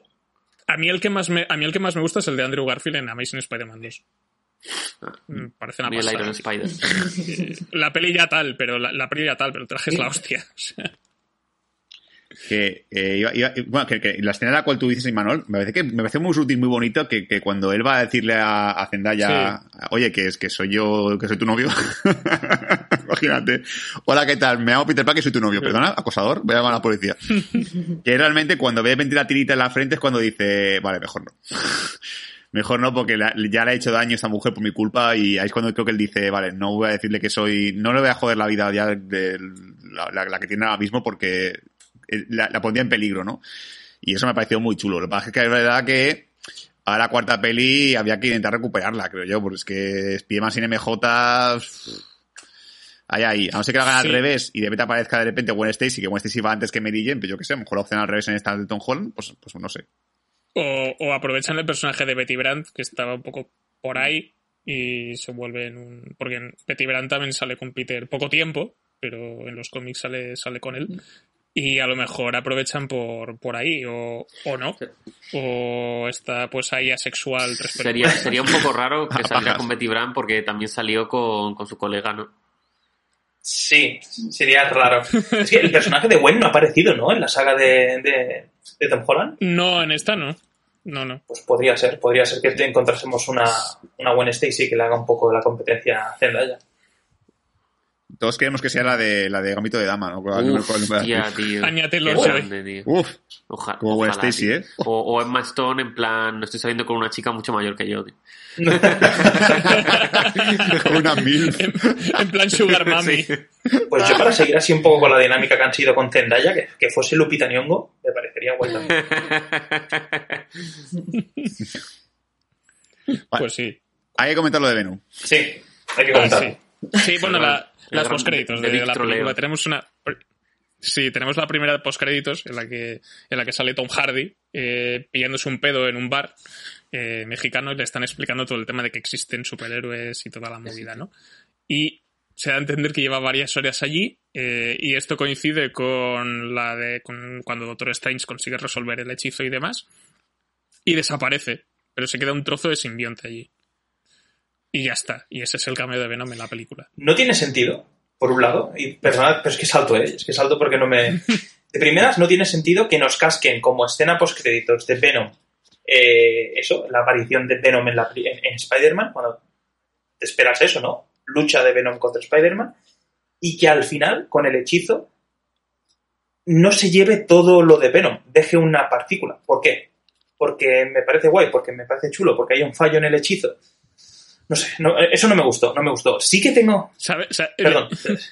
No, perdón, Lo que perdón. iba a decir, Sí, sí, sí, iba a decir que algo que tienen en común, por ejemplo, la trilogía de, de Tobey Maguire con esta trilogía de, de Tom Holland, es que la última, si os fijáis, siempre acaba con, con muchedumbre de villanos. La 1 y la 2 siempre hay un villano o dos y ya está, Mm. pero es que en la 3 siempre hay varios y aparece Venom. En las 3 de las dos de, de ambas sagas aparece Venom. Y que aquí no lo hayan querido aprovechar y lo hayan dejado, en plan, lo dejamos abierto para futuras pelis de, de Spider-Man. Mm, la decepción. Para mí ha sido decepcionante. A, mí es que me, me parece como muy gracioso la idea de que, personalmente a mí no me gusta Venom, ya lo he dicho en el podcast de Venom 1 y el podcast de Venom 2, a mí, a mí la saga de Venom me parece, nah, o sea, la veo y digo, ok. O sea, me parece como que Kevin Feige, el jefe de Marvel, ha dicho, vale, vale, eh, consigo el cheque para conseguir a Andrew Garfield y Tobey Maguire. Pero al Venom de Tom Hardy no me lo metes en el UCM. Porque realmente ha sido meterlo y sacarlo. O sea, ha sido el, el cortapollas más rápido que he visto en mi vida. O sea, es como, ah, aparece, no, se va, ya está, se acabó.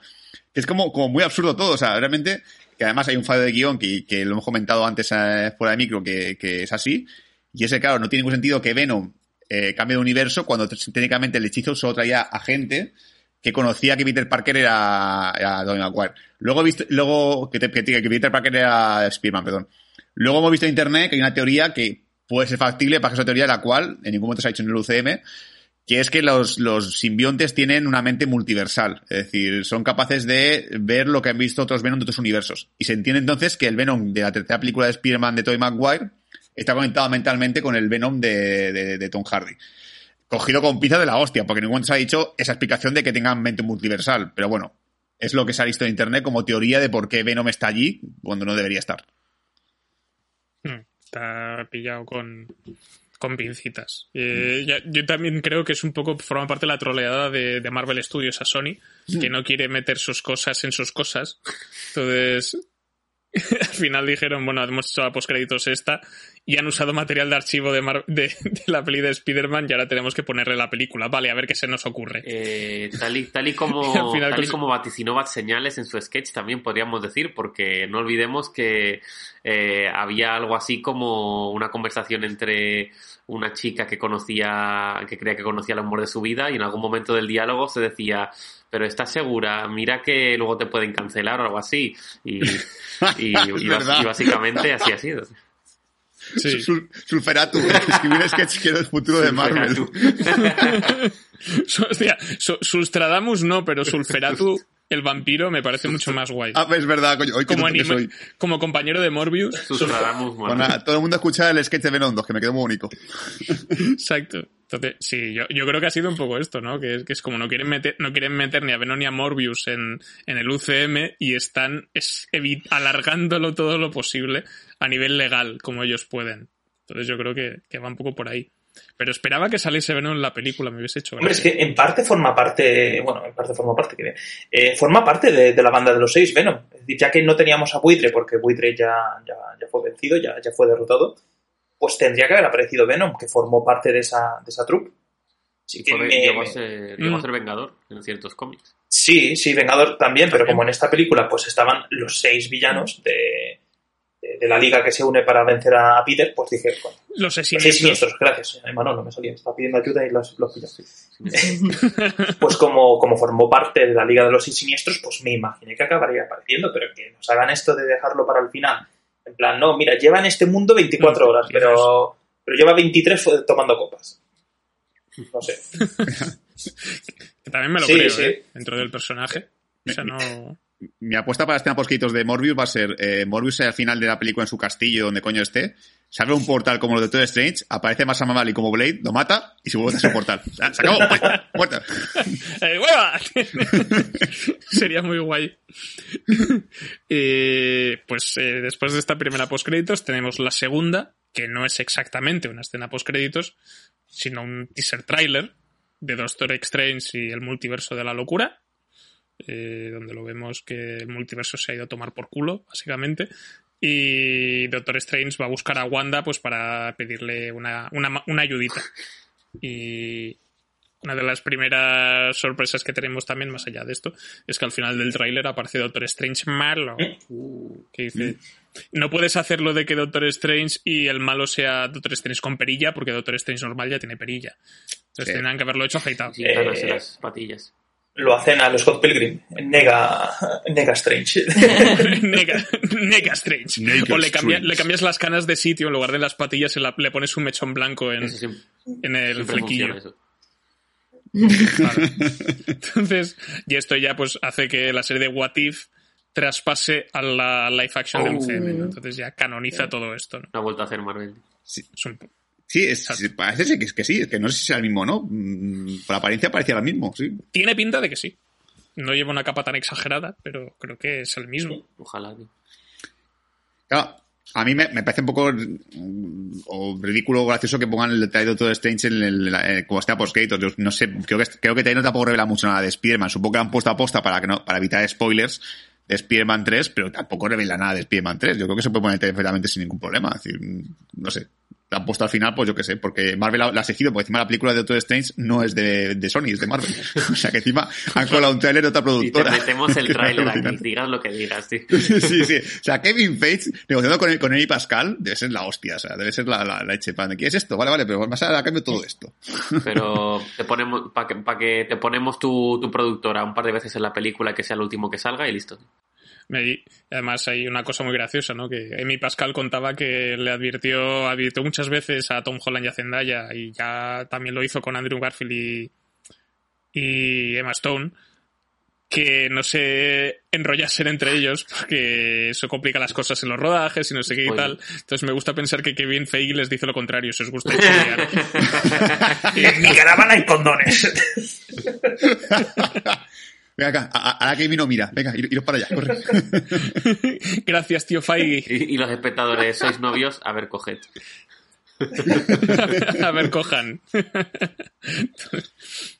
y, y ya con esto, pues eh, tenemos el, re- el repaso general a la película. Eh, hemos hablado de los momentos eh, estelares. Se me ha olvidado destacar, eh, he destacado a Willem Dafoe, pero hay una cosa que me gusta mucho que es su interpretación de señor senil, perdido y asustado.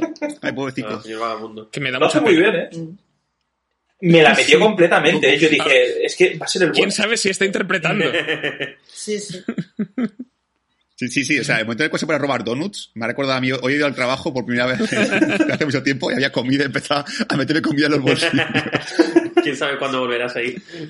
Exacto, exacto. Anda, Teo, ante, pa- no, no, comida de Navidad. Bueno, voy a coger un poquito, ¿vale? Voy a coger pasteles. Es que lo mejor que tiene Willem Dafoe, no me lo puedes negar, es esa sonrisa que tiene psicópata de repente, que está normal, parece un ancianito así senil y tal, Venerable. venerable, y te pone esa sonrisilla y te estampa contra el suelo y te baja 13 plantas de un, de un ostión.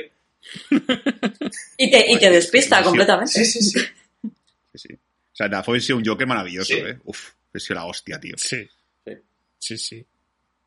La verdad es que me da pena que lo hayan curado al final de la película, con, con lo guay que puede ser como villano reincidente.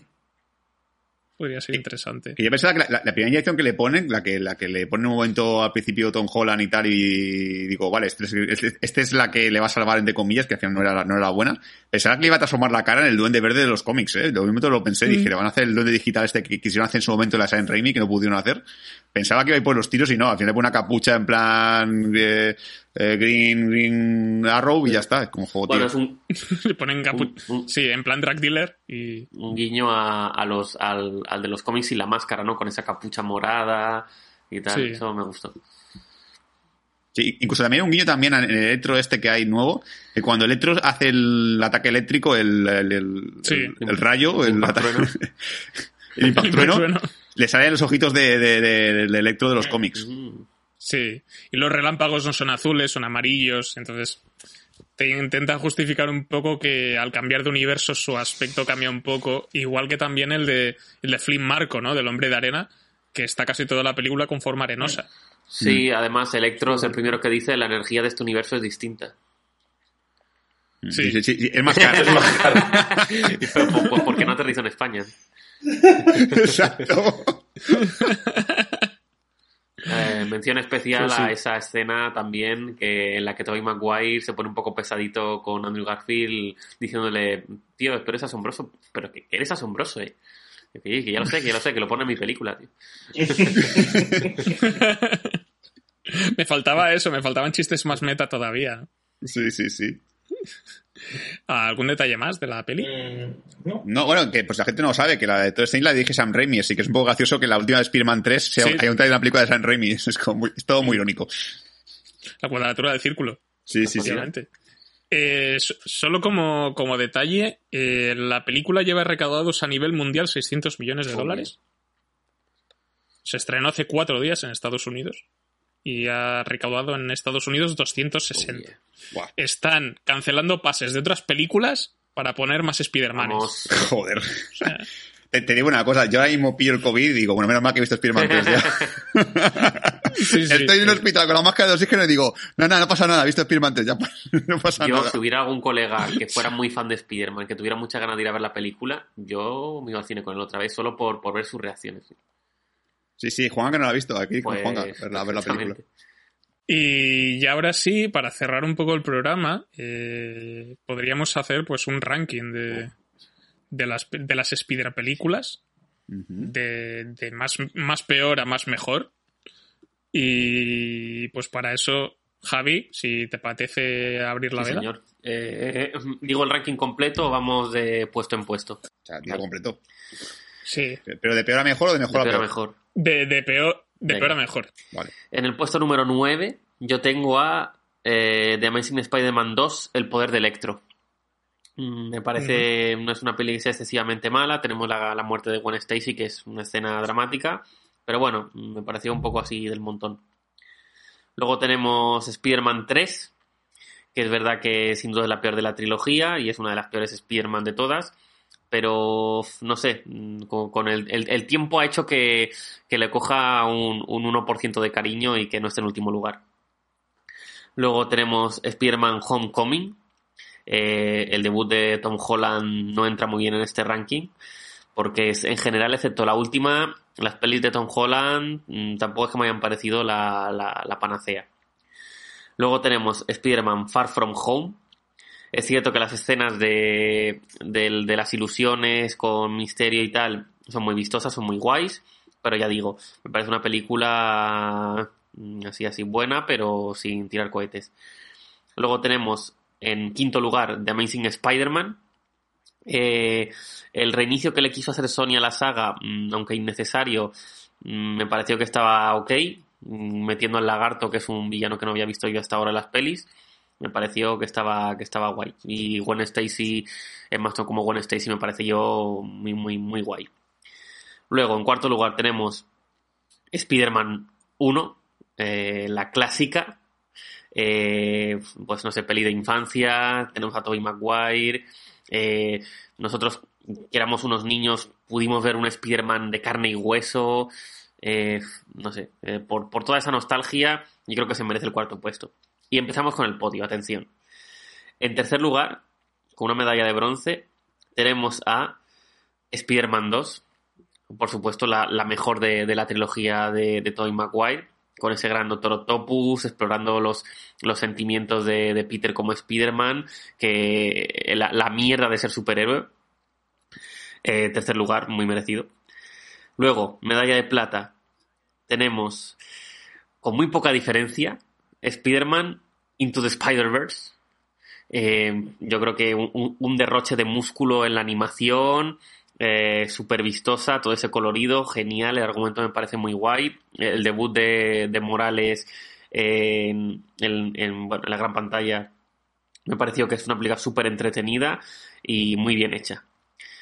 Y en puesto número uno, como no podía ser de otra manera, eh, esta gran reunión de amigos, Spider-Man No Way Home, eh, pues ya, ya lo hemos dicho todo. Primer, primer puesto para mí eh, merecido. O como dirían en, en Portugal, Home Maraña se volta para casa. ah, obrigado, Javi, obrigado. Muy bien, pues continuación de, de, este, de este ranking. Eh, Sul, ¿cómo lo tienes tú? ¿Cómo se llama la, la, la cuarta de Spearman de, de, Tom Holland? Eh, ¿Home is your, your, your place? O... tal, como acaba, tal como acaba. Eh, Homeless. ojalá, tío, ojalá. Pago por ello, venga. Yo, yo voy rapidito. Eh, de abajo arriba, ¿vale? Como también he hecho de Javi. Eh, Amazing Spearman 1 y Amazing Spearman 2. Eh, las, a mí no me gustan ninguna de, de Andrew Garfield. Después la de Spider-Man 3, que tampoco me convenció. Después también tengo juntitas las de Tom Holland, la 1 y la 2, Spider-Man Homecoming y Spider-Man Lejos de Casa. Me gusta más Lejos de Casa que Homecoming. Me parece un poco más entendida, aunque no me guste mucho el giro siniestro con siendo empleado de Stark. Yo si me cago, si me cago mi jefe no me, no, no me revelo contra la humanidad. y luego el cuarto puesto, Spider-Man 1 de San Raimi, ahí coincido con Javi. Y el, en el top 3, eh, difiero de Javi de, de solo un puesto nada más que es que para mí la tercera sí sería Spider-Man un nuevo universo. Me gusta mucho la película de animación de, de Spider-Man, pero me gusta mucho más la de Spider-Man 2 de San Raimi. Entonces ese sería mi segundo lugar.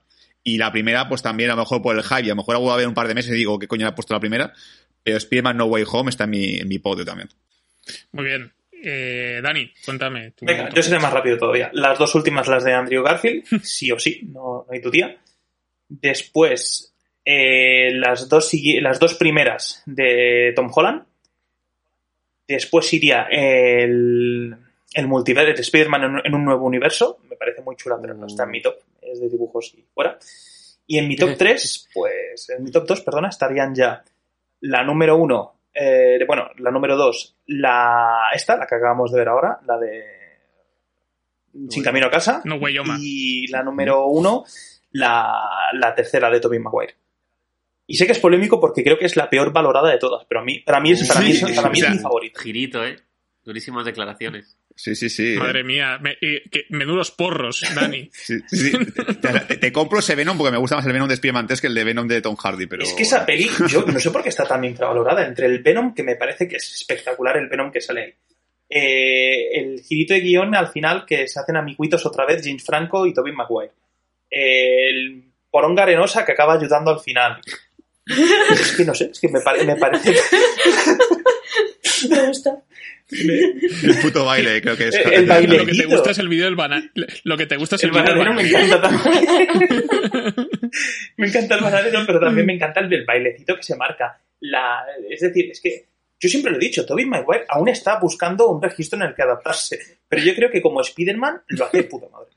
Para mí es el mejor Spider-Man. Bueno, aquí en esta última película parece que le ha pasado un camión. Es que le ha pasado un camión y 46 años. Yo lo siento. Hombre, tiene una edad. ¿No te acuerdas en Spider ¿No te acuerdas en Spider-Man 2 cuando se cae de un octavo? pues más o menos. Sin poderes. Pues igual. Le ha pasado factura. A ver, Vero, eh, a ti te falta una, pero bueno, puedes hacer Bueno, me he dado cuenta de que cuántas me faltan. De que me faltan todas. A ver, me habéis hecho una putada porque no me acuerdo, tío. Es que no me acuerdo. A ver, en lo que estamos de acuerdo en, es que las peores obras de Andrew Garfield. O sea, hasta ahí llegamos, uh -huh. ¿no? En eso hay, hay unanimidad. Sí. Y mira que a mí Andrew Garfield Ah, bueno, no, sí. no me disgusta, ni mucho menos, pero, hombre, yo no sé si es el aire que se le da al personaje que no me, que no me mola. Después estaría... Es que no me acuerdo, os lo digo en serio. Después estarían las tres de... de Tobey Maguire. Y ahora me vais a odiar. Porque es que te digo, es como un lapsus de memoria, más no me ha dado, no me ha dado tiempo, os lo digo en serio, de, recordar siquiera ni de revisionar ninguna de las películas y ya me quedan bastante, bastante alejadas en el tiempo. Y, de, y como primeras, pues las de Tom Holland, es que yo lo he dicho, para mí es mi Spider-Man favorito. Esta, esta última, no es la que más me gusta, me gustó más la anterior, la de Jake Gyllenhaal, es que no me acuerdo, es que me hacen nada más una putada con lo lejos de casa, que sin casa, que si no sé qué, solo en casa, historias de Sí. estas y mierdas de estas. Eh, eh, y, y esta última, la de No Way Home, he acertado, esta última sería la segunda, Sí. la que quedaría en segundo lugar. ¿Vale? ¿Ha quedado claro? Vale. Sí, vale. sí. Más o menos. Más o menos. Yo Te creo que- perdono que no te gusten las de Tobey Maguire porque no me conocías cuando. No, no las habíamos visto. A ver, a mí es que no, es que no me gusta el, el, el, el rollo, no me gusta el actor, tío. No, no puedo con él, no tiene, no tiene registro. Vale, ya está. Y a mí Kristen Dunst pues tampoco me gusta. ¿qué quieres que te diga? Sí, yo, yo por mi parte, en el número 9, eh, soy el reverso tenebroso de Dani y pongo Spider-Man 3. ¡Ostras! Voy a por ti. Es una película que si, fue, si tuviese forma corpórea la apuñalaría, ¡Hostia! ¿vale? Pero peor que las de Andrew Garfield, en serio. Es que, eh, es que mm, tiene cosas que me gustan, ¿eh? Tiene, tiene cosas que me parecen Ah. interesantes, pero entre que Tobey Maguire no me gusta cómo actúa en, en Es ninguna que de a las mí tres. tampoco. Aquí está peor porque odio su cara cuando llora. Eh, ¿Vas a dejarme? Cállate, niño. O sea, no me gusta. Eh, eh, eh, luego, Harry Osborn, eh, James Franco, no sé qué le pasa en la cara. En toda la película están todos pasadísimos. Eh, entonces, es una película que es. La veo, si la veo es para reírme de ella. Entonces, y, y luego también el tema del hombre de arena, de cómo lo solucionan con un flashback súper cutre. O sea, no sé, me parece que tiene ideas terribles. Y, y Tobey Maguire con flequillo. Eh, no sé. Sí, sí. Y ha envejecido bastante mal. Para ser la película más cara de, de las de, de Sam Raimi, de las tres de Sam Raimi, creo que es casi la, la que peor ha envejecido en muchas, en muchas ocasiones. Y también, bueno, Steve me metía con calzador, no sé, tengo muchos problemas con, con, con esta película. La, no me he recuperado desde que la vi con 16 Andrew años. Garfield está nominado. Eh, Sí. en comparación con en comparación con Tobey Maguire sí y, y luego y luego también en el siguiente puesto en el 8 iría Amazing Spider-Man 2 que aún así tiene cosas que me gustan pero no soporto a Electro Mm. Eh, en el 7 y Amazing Spider-Man porque tiene una cosa que me gusta mucho que es que hay mucho balanceo físico de actores y es algo que, que valoro también aunque es, como película es, es, eh, remake churretoso de, de la de primera de Maguire. Eh, En el puesto 6, Spider-Man lejos de casa, que sí que me gusta, pero se me hace, la mitad se me hace un poco pesada y tal, aunque tiene cosas que me parecen interesantes y un clímax muy chulo. En el 5, la primera Spider-Man de San Raimi. En el 4, Spider-Man Homecoming. En el 3, Spider-Man Un Nuevo Universo. En el 2, Spider-Man 2. Mm. Y la 1, Spider-Man No Way Home. Pero están ahí ¿no? dándose de puñetazos, ¿eh? Depende de... Igual dentro de un mes los cambio el orden. Yo creo que vamos a votar esta última un poco mejor porque es la más reciente, pero que no se merece tampoco tan buena nota. ¿eh? Seguramente. Sí. Yo creo que es un poco por, por el fanservice. En cuanto se nos relaje, eh, seguramente la primera pues será, en este caso, pues volverá a ser Spider-Man 2, a lo mejor porque se vale más por sí O mismo. una de Andrew Garfield, viendo tu criterio. Esta no sé. A ver, a ver, a ver, a ver. A ver, una cosa es que os baje la erección y otra muy distinta es eh, pasarse ya a valorar la de Andrew Garfield. ¿eh? Y, ot- y otra cosa es que me dé un infarto Eso cerebral. también, a ver, que todo puede ser. Todo puede ser. Todo es posible. Eh, hablando de eso. eh, eh, ¿De qué? ¿De erecciones? La pondrán en. Sí. la pondrán en, en Disney Plus de pasados unos, No. unos días. No, te- no tenemos precedentes de eso, ¿no? Porque las de Venom están en Netflix. Ne- Venom, es- Venom está en HBO y en Netflix. Eh, las otras de Spider-Man, la Homecoming, Far From Home, está, Far Homecoming está en Netflix. Y esta han dicho que la pondrán en HBO Max. ¿Cómo? Por una razón. O sea, no, no, está, es un cachondeo, Se repartir- se Sony. reparten. básicamente. Pues con esto cerramos nuestro programa dedicado a Spider-Man No Way Home. Si habéis aguantado hasta aquí, pues esperemos que hayáis disfrutado del, pro- del programa, como no. Eh, pero bueno, Sul, ¿qué tenemos para la semana que viene? Hostia, no sé si la semana que viene o saldrá más adelante, porque no sé cómo te da tiempo a montarlo, pero la semana que viene puede que haya dos podcasts. es posible. Uno en un principio sería un Señales Co. que vamos a hacer especial de eh, Ranking Marvel 2021, en el que vamos a, y vamos a comentar después también Juego de Halcón, que no hay podcast de Juego de Halcón individual. Va a ser hablar de Juego de Halcón y después hacer un ranking Marvel, que creo que hay 10 productos de Marvel este año. O sea, da para hacer un ranking 8 largo. Y por otra parte, en nuestro habitual programa semanal tocaría el de Matrix. Matrix, eh, ¿cómo se llama esta última de Matrix? Matrix Domingo, Domingo de Resurrección. Ah, Matrix Resurrections. Vaya, vaya, a lo mejor tendrá que ver con Jesús otra vez. eh, puede ser. Uh, Eh, no sé, no sé. No, no me pega. Ma- Ma- Matrix Se- Semana Santa. Week. Exacto. Pues sí, hablaremos sobre Matrix eh, Resurrections, que a fecha de la publicación de este programa se estrenó ayer, ¿Mm? eh, miércoles 22. Eh, estará totalmente eclipsada por esta película, así que hará, yo que sé, 100 50 euros, Sí, sí. seguramente, en taquilla. Pero bueno, hablaremos de ella y haremos un poco de repaso, pues también recordando pues la trilogía previa. Así que esto es todo, gracias por escuchar Bad Señales y nos, nos volveremos a encontrar pronto, así que hasta luego. Adiós. Ahoy.